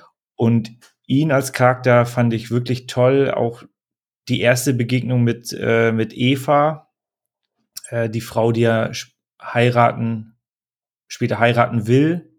Die tun's aber, glaube ich, nicht. Also so hörte sich das an ähm, durch, durch, durch den Krieg. Äh, fand ich wirklich, also die fand ich wirklich fantastisch, wie, wie sie da ganz schüchtern ihn immer anguckt und anlächelt und, und da, äh, und er da auch irgendwie nicht so richtig die richtigen Fragen stellt. Ähm, das fand ich wirklich toll. Also das ist wirklich äh, schön gemacht gewesen. Ja, aber auch da war ich so ein bisschen irritiert. Er war ja 31, sie 15. Ähm, 17. Entschuldigung, 17. Ähm, stimmt, die, die Tochter vom Doktor war 14, so rum war das, ne? Stimmt. Ja. Ähm, und da war es auch so, also der Vater von, von ihr wurde ja von Detlef Book dargestellt, ähm, den man ja als Regisseur und als, ähm, als Schauspieler kennt, aber hauptsächlich ja als Regisseur. Ähm, und mir ist da halt auch aufgefallen, als es dann wieder hieß, Herr Vater und tralala, dass die, die, sagen wir mal, die Darsteller, die Ü30 waren, alle gar keinen Namen hatten. Das war alles nur Pastor, Baron, Hebamme, Doktor, Herr Vater, wie auch immer. Aber ich habe, ich habe, ich habe dann mal drauf geachtet und mhm. ich habe keinen Namen von, sagen wir mal in Anführungsstrichen, Erwachsenen ähm, mitbekommen. Ich glaube, der älteste Sohn vom Bauern hieß Max, glaube ich. Also der hatte einen Namen, der war ja auch schon ein bisschen älter. Der war jetzt auch nicht ja, mehr so jung. Ja. Das ist auch der, der den Polizisten in, in Dark später spielen wird ähm, in, in, in, der, in, ich glaube, in den 50, in, das, was in den 50ern spielt. Ähm, also wenige Ausnahmen. Ich glaube, der ähm, Bauer, der sich nachher erhängt, der wird mit Namen angesprochen in der Kirchensituation. Aber wirklich, also wirklich wenige. Also, ja.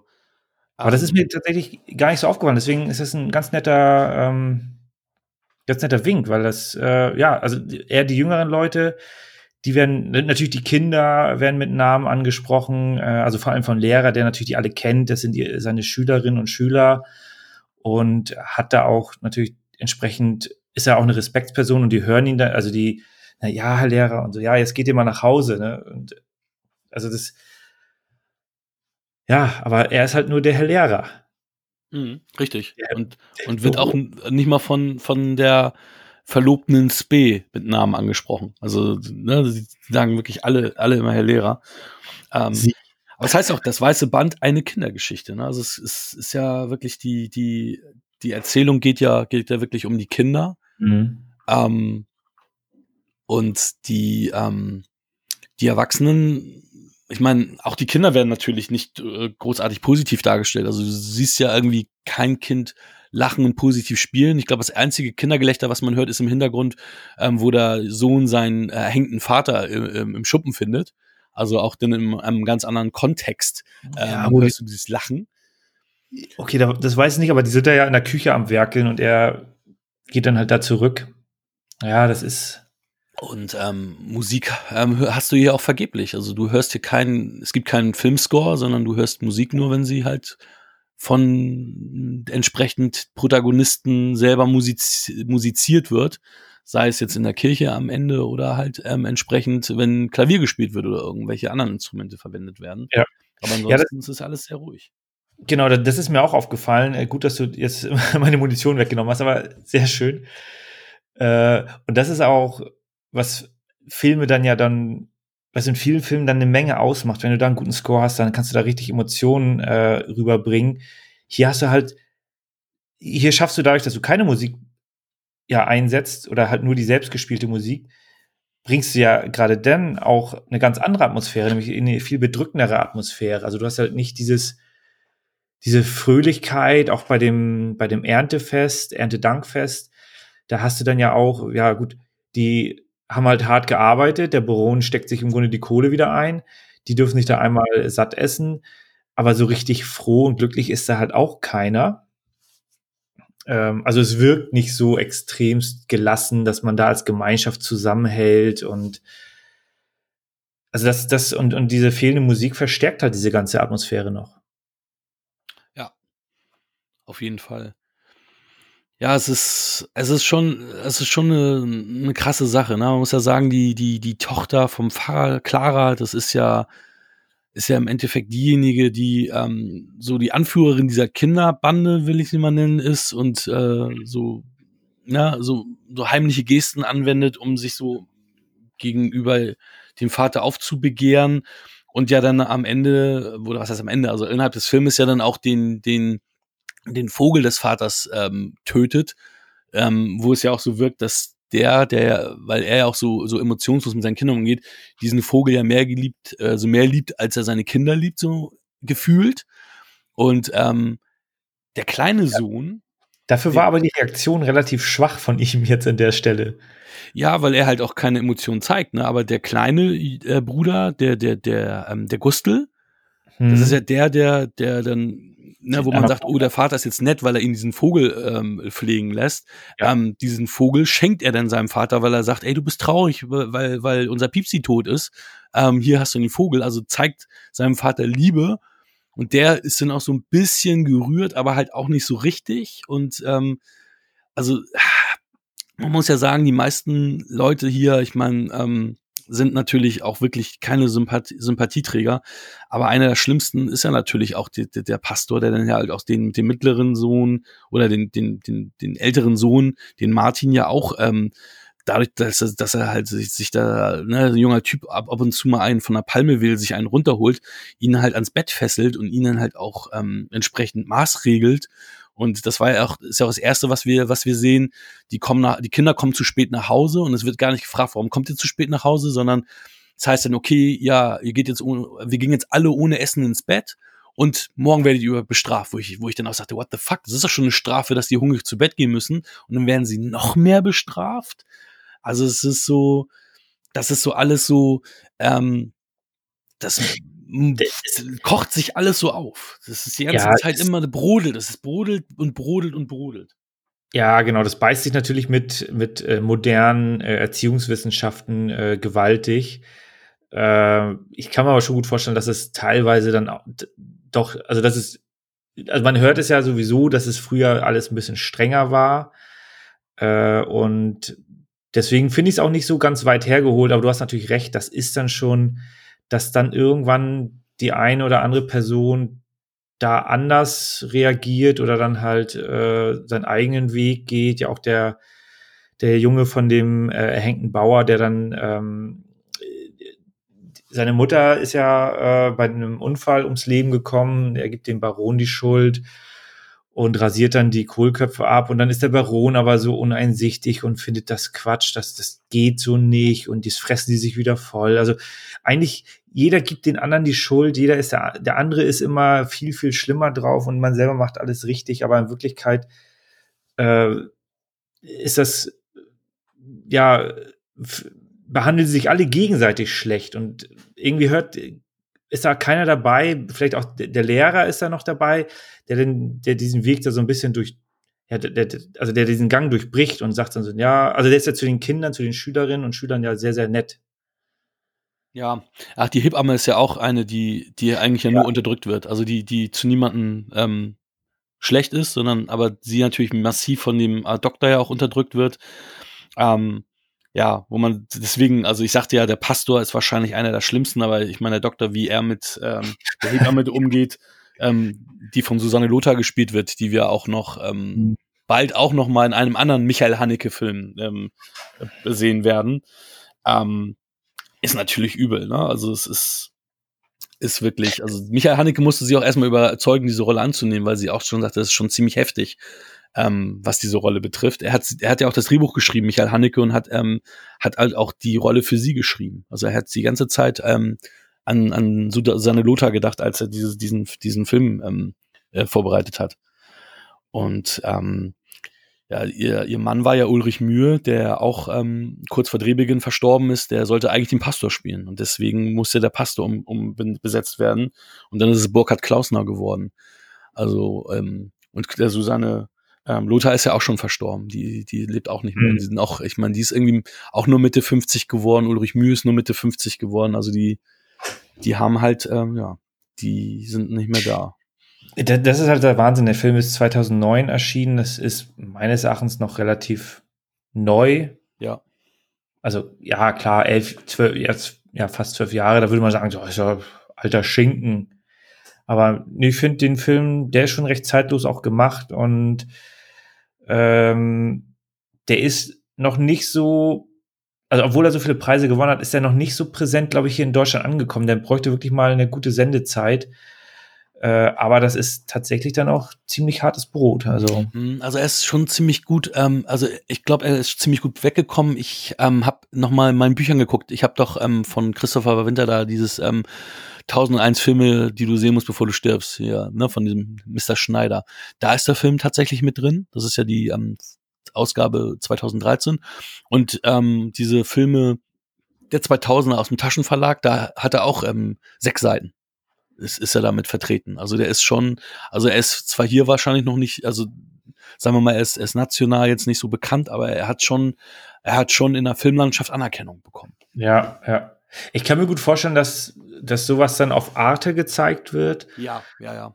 Und ich glaube, der ist von der ARD mitproduziert worden. Das heißt, ähm, okay. obwohl, ich glaube, gehören ARD und Arte nicht sogar auch zusammen. Also, ah, ja, da, also, aber ja, also es ist ein Film, den, den ich auch klassisch bei Arte sehen würde. Also definitiv. Ja, und dann, dann stolperst du halt nicht so, so weit drüber. Wenn das jetzt irgendwie, keine Ahnung, statt Tatort läuft das weiße Band, ja, dann gucken den sehr, sehr viele Leute.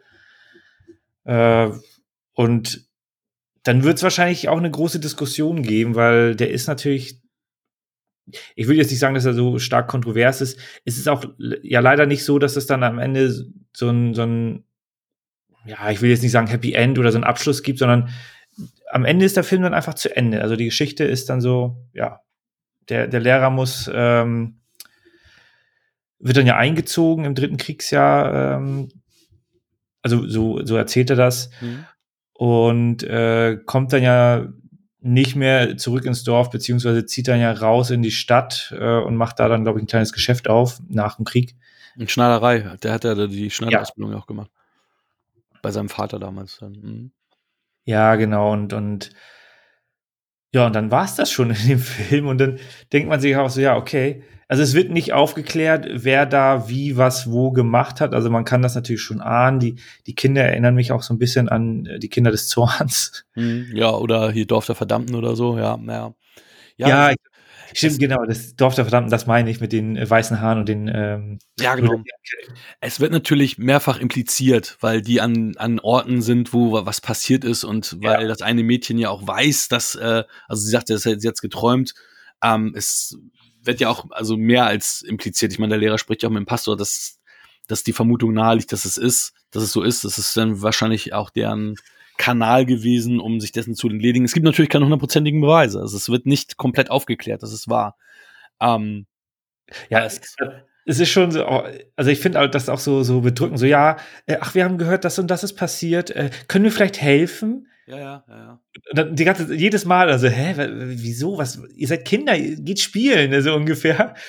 Und dann so, ah, hm, da scheint was äh, nicht, nicht ganz sauber zu sein bei denen. Also die waren da sehr gut informiert und das kannst du natürlich nur sein, wenn du da deine Finger so ein bisschen mit, äh, ja, mit drin hast in dem ganzen Kram. Es trifft ja meistens die, die richtigen, äh, wobei natürlich der, ähm, gut, die anderen beiden Kinder, das war natürlich. Die konnten sich auch nicht anders zu werden. Die hätten ja den Baron, hätten sie nicht verprügeln können. Ja, genau, die, die können sich natürlich nur an Schwächere nehmen. Die haben ja auch das Baby rausgebracht, dass es dann auch eine Lungenentzündung gekriegt hat, weil ja. oder, oder ganze Zeit offenes Fenster oder irgendwie so war das ja dann auch. Das war ja, also es gab da ja einige zurück. Sachen. Ich nehme alles zurück. Es trifft nicht die richtigen. die Bauernopfer müssen wieder herhalten, damit der König merkt, dass äh, er das Schachspiel verliert. Ja, das ist ja, Baron auch übrigens äh, von Ulrich Tukur gut gespielt. Den dürfen wir auch nicht vergessen, den, den guten Ulrich Tukur zu nennen. Ähm, den mag ich immer auch sehr gern. Der spielt ja auch tat, äh, im Tatort auch den Moreau in diesen, sagen wir mal, experimentellen Tatorten, die, ähm, ja, da ist er, da ist er immer mit dabei. Ich gucke kein Tatort, da bin ich jetzt. Ja, ich selten, ich selten. Ich habe die ersten, ich habe ich hab die, meinen ersten Tatort mit Rieke gesehen. Also das heißt, innerhalb von zehn Jahren habe ich meinen ersten Tatort gesehen. Vorher habe ich nie, also außer hier die Schimanski, Götz George habe ich ab und zu mal gesehen. Ähm, also ja, eigentlich nur Schimanski. Ja, ja, ich bin da raus. Ist nicht, sonntags laufen ja auch gute andere Filme in der Regel im Fernsehen. Ja, Fernsehen mache ich sowieso ja auch echt wirklich selten. Was nochmal ganz interessant ist mit dieser ganzen Thematik mit dem Verprügeln und so, wobei auch die, die Nummer mit dem, dass der Junge da die, die Flöte geklaut hat, dass der Vater ihn dann verprügeln zusammentritt und so weiter. Ne? Das ist schon, sind schon so echt Momente, wo, wo, wo du echt ins Schlucken kommst und sagst so, ey, das ist schon, aber dann krass und klar, dass sich da auch irgendwie da bei den Kindern irgendwie was äh, ändert, ne? Und dass sie da auch ja. äh, ich meine, was, was, was, was für Erwachsene werden solche Kinder? Und das wird ja, ja. wird ja im Endeffekt ja so gesagt, das, das sind ja die Nazis. Diese Kinder, das sind die, die nachher die Nazis werden. Ich, ähm, also ist nicht so weit hergeholt. Den Gedanken hatte ich auch äh, so ganz kurz, wo ich dachte so, ja, stimmt. Und die sind dann halt da äh, und so wie die sich da jetzt schon verhalten, da lassen die ja kein, äh, keine andere Meinung zu. Äh, aber das mit der Flöte, das fand ich halt auch wieder, das war halt auch wieder so ein, so ein wirklich so ein Tritt in die Magengegend. So, so, na, ich hab die Flöte nicht. Und dann geht er runter und dann hörst du die. Das ist so mhm. nochmal den, also natürlich mit den Konsequenzen, also wissen, dass da jetzt richtig Schmerz entsteht, ihn nochmal den, sozusagen den Stinkefinger gezeigt, so, ja, hier, du mhm. kannst mich mal. Aber das, da, genau das zeigt nämlich, dass es nichts bringt, wenn du deine Kinder züchtigst, also wenn du dann mit brutalen Mitteln, mit Schlägen und so weiter arbeitest, erarbeitest du dir dadurch keinen Respekt. Und dadurch ähm, bist du halt nicht derjenige, der sagt, okay, hier mein Kind hört genau auf das, was ich sage. Das siehst du ja die, die mhm. ganze Zeit. Die, die machen alle nicht, was sie wollen, aber die machen ganz viele ko komische, krumme Dinge, obwohl sie andauernd gezüchtigt, geschlagen und was weiß ich nicht alles werden. Ne? Das ist äh, entsprechend, ja, aber auch da, ne? Also am Ende heißt es dann, ja, okay, die ganzen Taten, die Hebamme ist weg, der Doktor ist weg, das waren bestimmt die. Das, das, das, das behinderte Kind war sowieso vom Doktor, haben versucht abzutreiben, deswegen ist es jetzt behindert, die sind weg. Ähm, mhm. Ähm, das war alles von denen, um sich auch gar nicht damit auseinanderzusetzen, was da in diesem Dorf jetzt passiert ist und dem auch nicht auf den Grund gehen zu müssen. Und ja, schon, schon harter Tobak. Und ähm, im Zuge der Recherche habe ich auch herausgefunden, dass zum Beispiel die Prügelstrafe in Schulen in der DDR 1949 verboten, in der Bundesrepublik Deutschland erst 1973 verboten ist. Und die elterliche Züchtigung wurde erst im Jahr 2000 per Gesetzesänderung abgeschafft. Und jetzt kommst du. Das heißt, bis 1999 war es okay, wenn du dein Kind verprügelt hast, ähm, wenn es Scheiße gebaut hat. Ja, ich, ich sag's ja immer wieder, der Mensch lernt extremst langsam. Ja. Und das ist ja hier, du redest ja hier nur von Deutschland. Ja, ja, ja, klar. Also, äh, ja, also, ich meine, wir erleben das tagtäglich, äh, dass wir uns gegenseitig zerfleischen. Äh, sei es, also jetzt aktuell im Internet mit irgendwelchen Shitstorms und so weiter. Und also der, der Mensch ist da einfach immer sehr, sehr gewalttätig unterwegs und in den Familien dann halt auch, und das wird in diesem Film ja dann sehr explizit gezeigt. Und wie du, ja, du hast vollkommen recht, das ist jetzt, das führt jetzt nicht zu einem, zu einem, also das wird nicht, daraus wirst du jetzt kein besserer Mensch. Also natürlich kannst du dir nicht alles rausnehmen. Natürlich musst du wissen, dass gewisse äh, Aktionen falsch sind und, und die Konsequenzen haben. Ähm, aber das muss halt, das muss man den Leuten halt beibringen. Also, mhm. also den Kindern muss man das beibringen und das geht halt nicht, indem du denen dann die ganze Zeit äh, mit Gewalt da ähm, beikommst. Das ist, äh, aber das war, dieser Film fängt halt diese Zeit, wo es anscheinend so war, äh, sehr, sehr gut ein. Mhm. Also ich muss auch sagen, also der hat, ähm, der hat auch einen bleibenden Eindruck bei mir hinterlassen und ähm, ich bin, ich, also ich, meine Frau hat ihn irgendwann gekauft, ich weiß, ich weiß nicht wann, der, der ist schon ewig hier bei uns, nur hat er mich nie interessiert. Ich habe tatsächlich, weil ich, immer wenn ich dann jetzt da mal rumgestöbert habe und dann war da, ich habe den immer für einen Film aus dem Zweiten Weltkrieg gehalten. Und im Zuge dessen, dass ähm, wir den jetzt aufbekommen hatten, das ist ja auch schon ein paar Monate her, hatte, hatte ich mal ganz kurz geguckt und habe dann aber gedacht, das ist ein Film, der innerhalb des Ersten Weltkrieges spielt. Und das ist, äh, also ich habe das wirklich nur ganz grob überflogen und ganz anders, ähm, also was ganz anderes erwartet, als das, was jetzt da rauskam. Und es ist ein, ist ein kleines Juwel. Und ich bin dankbar, dass ich den jetzt sehen durfte. Und ähm, deswegen hat es sich auch gelohnt, verloren zu haben. Ähm, und es ist die Mischung der Filme war jetzt auch ganz gut, weil am Anfang konnten wir so ein bisschen noch mal spaßig sein. Ich habe auch einen Lachflash gehabt und jetzt sind die beiden Filme, die beiden Filme, die wir jetzt hatten, ja so ernst, dass ich gar nicht jetzt in der Lage war, jetzt hier irgendwie noch humoristisch irgendwas einzulegen. Aber am Anfang konnten wir so ein bisschen Spaß machen. Deswegen war jetzt die Mischung so ganz gut. Aber ähm, ich bin jetzt auch gerade nicht so in der Laune, in der Stimmung, jetzt irgendwelche Gags zu reißen. Also muss ich sagen. Also das schon also gerade dieser Film, der hat mich echt beeindruckt, muss ich sagen. Das ist super. Also so soll es ja auch sein. Man, man will ja Filme gucken, um auch mal unterhalten zu werden, um mal Sachen zu vergessen. Aber Filme sind ja auch dafür da, dass der Mensch sich Gedanken macht, im Grunde lernt, indem andere Leute äh, was machen, was man selber nicht jetzt machen möchte, weil man einfach jetzt nicht Indiana Jones ist oder, oder so. Mhm. Und deswegen ist der Film äh, ja absolut äh, sehenswert. Ähm, und also von mir auch eine, eine, eine Empfehlung. Ich habe den jetzt, also die Eindrücke sind natürlich noch, noch äh, sehr, sehr stark. Ich habe den Film jetzt das erst, auch das erste Mal gesehen. Und äh, für mich war das jetzt erstmal eine 7. Mhm. Ich finde aber wirklich, wie er, also das Ganze, was drumherum, wie, er, wie der Film gemacht wurde, die, die ganze Atmosphäre fand ich wirklich richtig stark. Und äh, ne, also ich, eine zweite Sichtung lässt sicherlich viele Facetten noch mal äh, besser rausarbeiten, weil beim ersten Mal muss man erstmal einen Überblick bekommen. Es sind sehr, sehr viele Charaktere unterwegs. Aber ich kann auch verstehen, ein zweites Mal anzugucken ist halt dann auch noch mal so, ja, man, man weiß halt, das ist ein Brett, Andererseits, Schindlers Liste ist für mich auch immer wieder ein faszinierender Film, wo ich immer wieder hängen bleibe, obwohl der halt auch sehr, sehr, äh, ja, es ist halt nichts, kein Feelgood-Film. Und Definitiv. das hast du hier auch. Ja, ein Lehrstück zum Thema Radikalismus, Faschismus. Ich ähm, vergebe dem Film eine 8,5. Wunderbar. Ja, bewegt mit Banausen. Da hoffen wir mal, dass wir unsere Aufgabe gut bewältigt haben, dass ihr zufrieden seid in der Art und Weise, wie wir hier performt haben, es euren Followern sagt, damit diese Folge auch schön viel Bass kriegt. Ähm, wir haben ja schon auch Geld ausgegeben für diese Folge.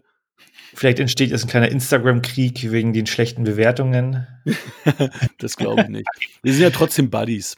Wir sind, wir sind gute Buddies. Ich, äh, ja, ich, ich rede mich einfach raus. Es ist ja Geschmackssache. ja, absolut. Absolut.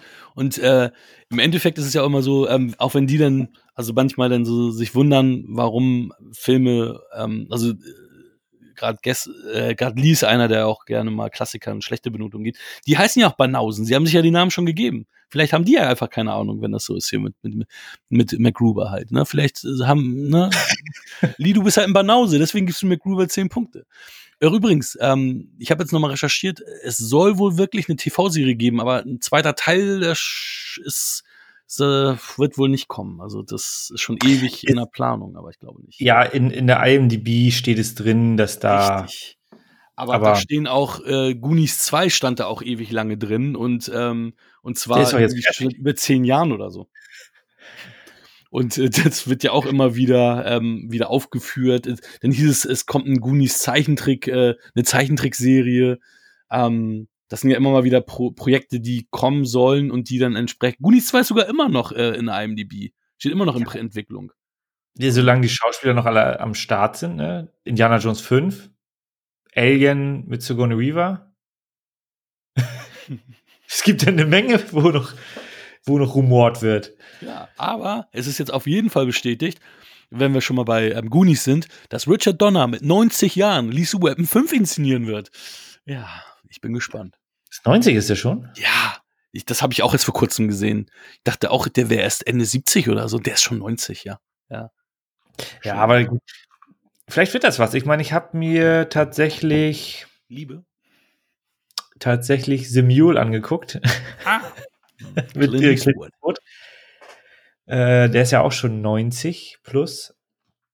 Und. Ist er? Krass. Ja, ja. Der wurde, glaube ich, letztes Jahr 90. Da gab es dann eine große Clint Eastwood. Äh, du, du, musst mal öfter Free TV gucken. Dann mhm. werden auch Filme gezeigt von Eastwood an solchen Tagen. Äh, und der war okay. Also, das war jetzt. Dafür, ich, er kann halt machen, was er will. Aber der war halt auch, der war halt nicht kacke. War halt, war gute Unterhaltung. Bei Netflix gab es den, glaube ich, mal. Mhm, immer noch. Der ist, ähm, den habe ich auf meiner Liste, der ist da immer noch ähm, aktiv. Den kann man heute noch sehen. Ja. Also ich sag mal so, wenn du da jetzt keinen keinen Reiz hattest, ich habe Dinge, ich dachte so, ach ja, ich habe mir jetzt mal Bock. Ähm, aber wenn du da jetzt nicht so das Kribbeln in den Fingern hast, dann wirst du den wahrscheinlich nie angucken. Dann hast du aber auch nichts verpasst. Aber es ist auch kein schlechter Film. Ja, doch. Ich hab, ich bin ja so ein Clint Eastwood. Also ich habe ja seinerzeit, als ich noch DVD-Sammler war, habe ich ja auch tatsächlich dann irgendwann mal nach Darstellern gesammelt. Deswegen habe ich auch relativ viele Clint Eastwood-Filme, weil ich dann irgendwann ja diese Clint Eastwood-Phase auch hatte. Kaufst um, du dann auch Filme doppelt, weil du willst ja einmal mit Clint Eastwood und dann willst du auch einmal die anderen. Nein. ich habe es ja auch erst einen Clint Eastwood wieder aus der Sammlung entfernt und es war hier Play Misty for Me. Der war mir, das war dann nichts für mich. Der war dann irgendwie so, ich dachte, okay, den wirst du sowieso nie wieder sehen. Was machst du da? Schredderst du die dann und dann? Naja, tatsächlich habe ich mal, also ich, ich habe ehrlicherweise wenig Filme aus meiner Sammlung entfernt. Ich glaube, das waren jetzt irgendwie zehn oder zwölf insgesamt. Die habe ich dann mal, Rika hat zwei, dreimal Flohmärkte gemacht und habe ich ihr mitgegeben, habe gesagt, sie soll mir nicht sagen, wie viel Geld sie dafür gekriegt hat. Ich will es nicht wissen. So irgendwie nur 30 Cent, so. Oh. Ähm, aber mein Platz ist ja jetzt äh, sehr bescheiden. Ich kann dann halt nicht mehr so viele ähm, on top holen, ohne dass, dass, äh, dass da auch mal welche rausfliegen müssen. Deswegen war ja, das auch einer von denen, der gegangen ist. Ich habe ja von dir auch äh, Lawless zum Beispiel geerbt. Ja, den fand ich auch echt nicht gut. Also, das, das wusste ich, den gucke ich mir nicht nochmal an. Ja, ich auch nicht. ja, das, das nur mal am Rande, äh, um jetzt zum Ende hin. Ähm, also, Lisa Rappen 5 wird toll Und Lawless ist für mich jetzt auch kein guter Film, weil Prohibition ist irgendwie nicht so mein Thema. Das ist voll mein Thema. Deswegen wundert es mich, warum der Film nicht bei mir funktioniert hat. Weil Ja, das es ist, eigentlich ein Film, äh, ein Thema, was ich total geil finde. Vielleicht Shia LaBeouf. Vielleicht Shia LaBeouf. Ich mochte damals noch nicht Jessica Chastain. Mittlerweile mag ich sie sehr. Vielleicht äh, sollte ich ihn doch irgendwann noch mal gucken. Gary Oldman liebe ich. Tom Hardy liebe ich auch. I don't know. Guy Pearce magst du nicht. Das war wahrscheinlich auch dein rotes Tuch. Ja, genau, das, das könnte es natürlich auch sein. Aber Prohibition und Guy Pearce, das ist natürlich eine giftige Mischung. Ja, dann danken wir euch nochmal, unsere lieben Freunde von den Bewegungsübernausen, für diese Folge. Wir hoffen, sie hat, hat euch gefallen. Wenn nicht, äh, auch egal. Ähm, Daumen nächste, hoch. nächste Woche, nächste Woche, übernächste Woche, in zwei Wochen, haben wir einen geschätzten ehemaligen Kameraden, mit dem wir früher viel zu tun hatten, zu Gast, der im Endeffekt seit Anfang des Podcasts auch mal immer wieder im Gespräch war. Dann haben wir wichtigere, ähm, bessere Gäste gehabt. Und nun, nun, so, sorry Basti, das musste ich jetzt so, so loslassen. Nun ist es soweit. Ähm, Basti wird mit uns eine Science-Fiction Star Trek Schrägstrich Galaxy Quest Folge machen. Oder wir mit ihm. Ähm, es wird sein erster Podcast sein. Und ja, wir sind sehr gespannt. Und ich habe Basti auch ein paar Jahre schon nicht mehr gesehen. Ähm, aber da können wir auch ein paar Stories zu erzählen, weil das auch wieder Star Trek-mäßig geprägt ist und das halt eine Star Trek-Galaxy Quest-Folge wird, weil wir dann doch noch was reinpacken mussten. Für dich, Michi, weil du ja eigentlich mit Star Trek nie so viel anfangen konntest. Ähm, ja, das ist korrekt. Aber die beiden Filme, die wir besprechen, das, die mag ich auch. Sehr Die beiden Star Trek-Filme. Dann überlasse ich dir die letzten Schlussworte und verabschiede mich mal schon mal von allen. Vielen Dank fürs Zuhören, fürs Einschalten. Danke, dass wir jetzt regelmäßig immer in den Apple Charts sind. Ähm, wir sind da schon seit ewigen Zeit nicht mehr raus gewesen. Ihr seid großartig. Vielen lieben Dank. Danke für den Support und bis bald. Von meiner Seite auch vielen Dank und ähm, auf ein erfolgreiches 2021. Bis dann. Das war Wir quatschen über Filme. Wir freuen uns über eure Bewertung bei iTunes. Folgt uns auf Instagram und gebt uns gerne Feedback.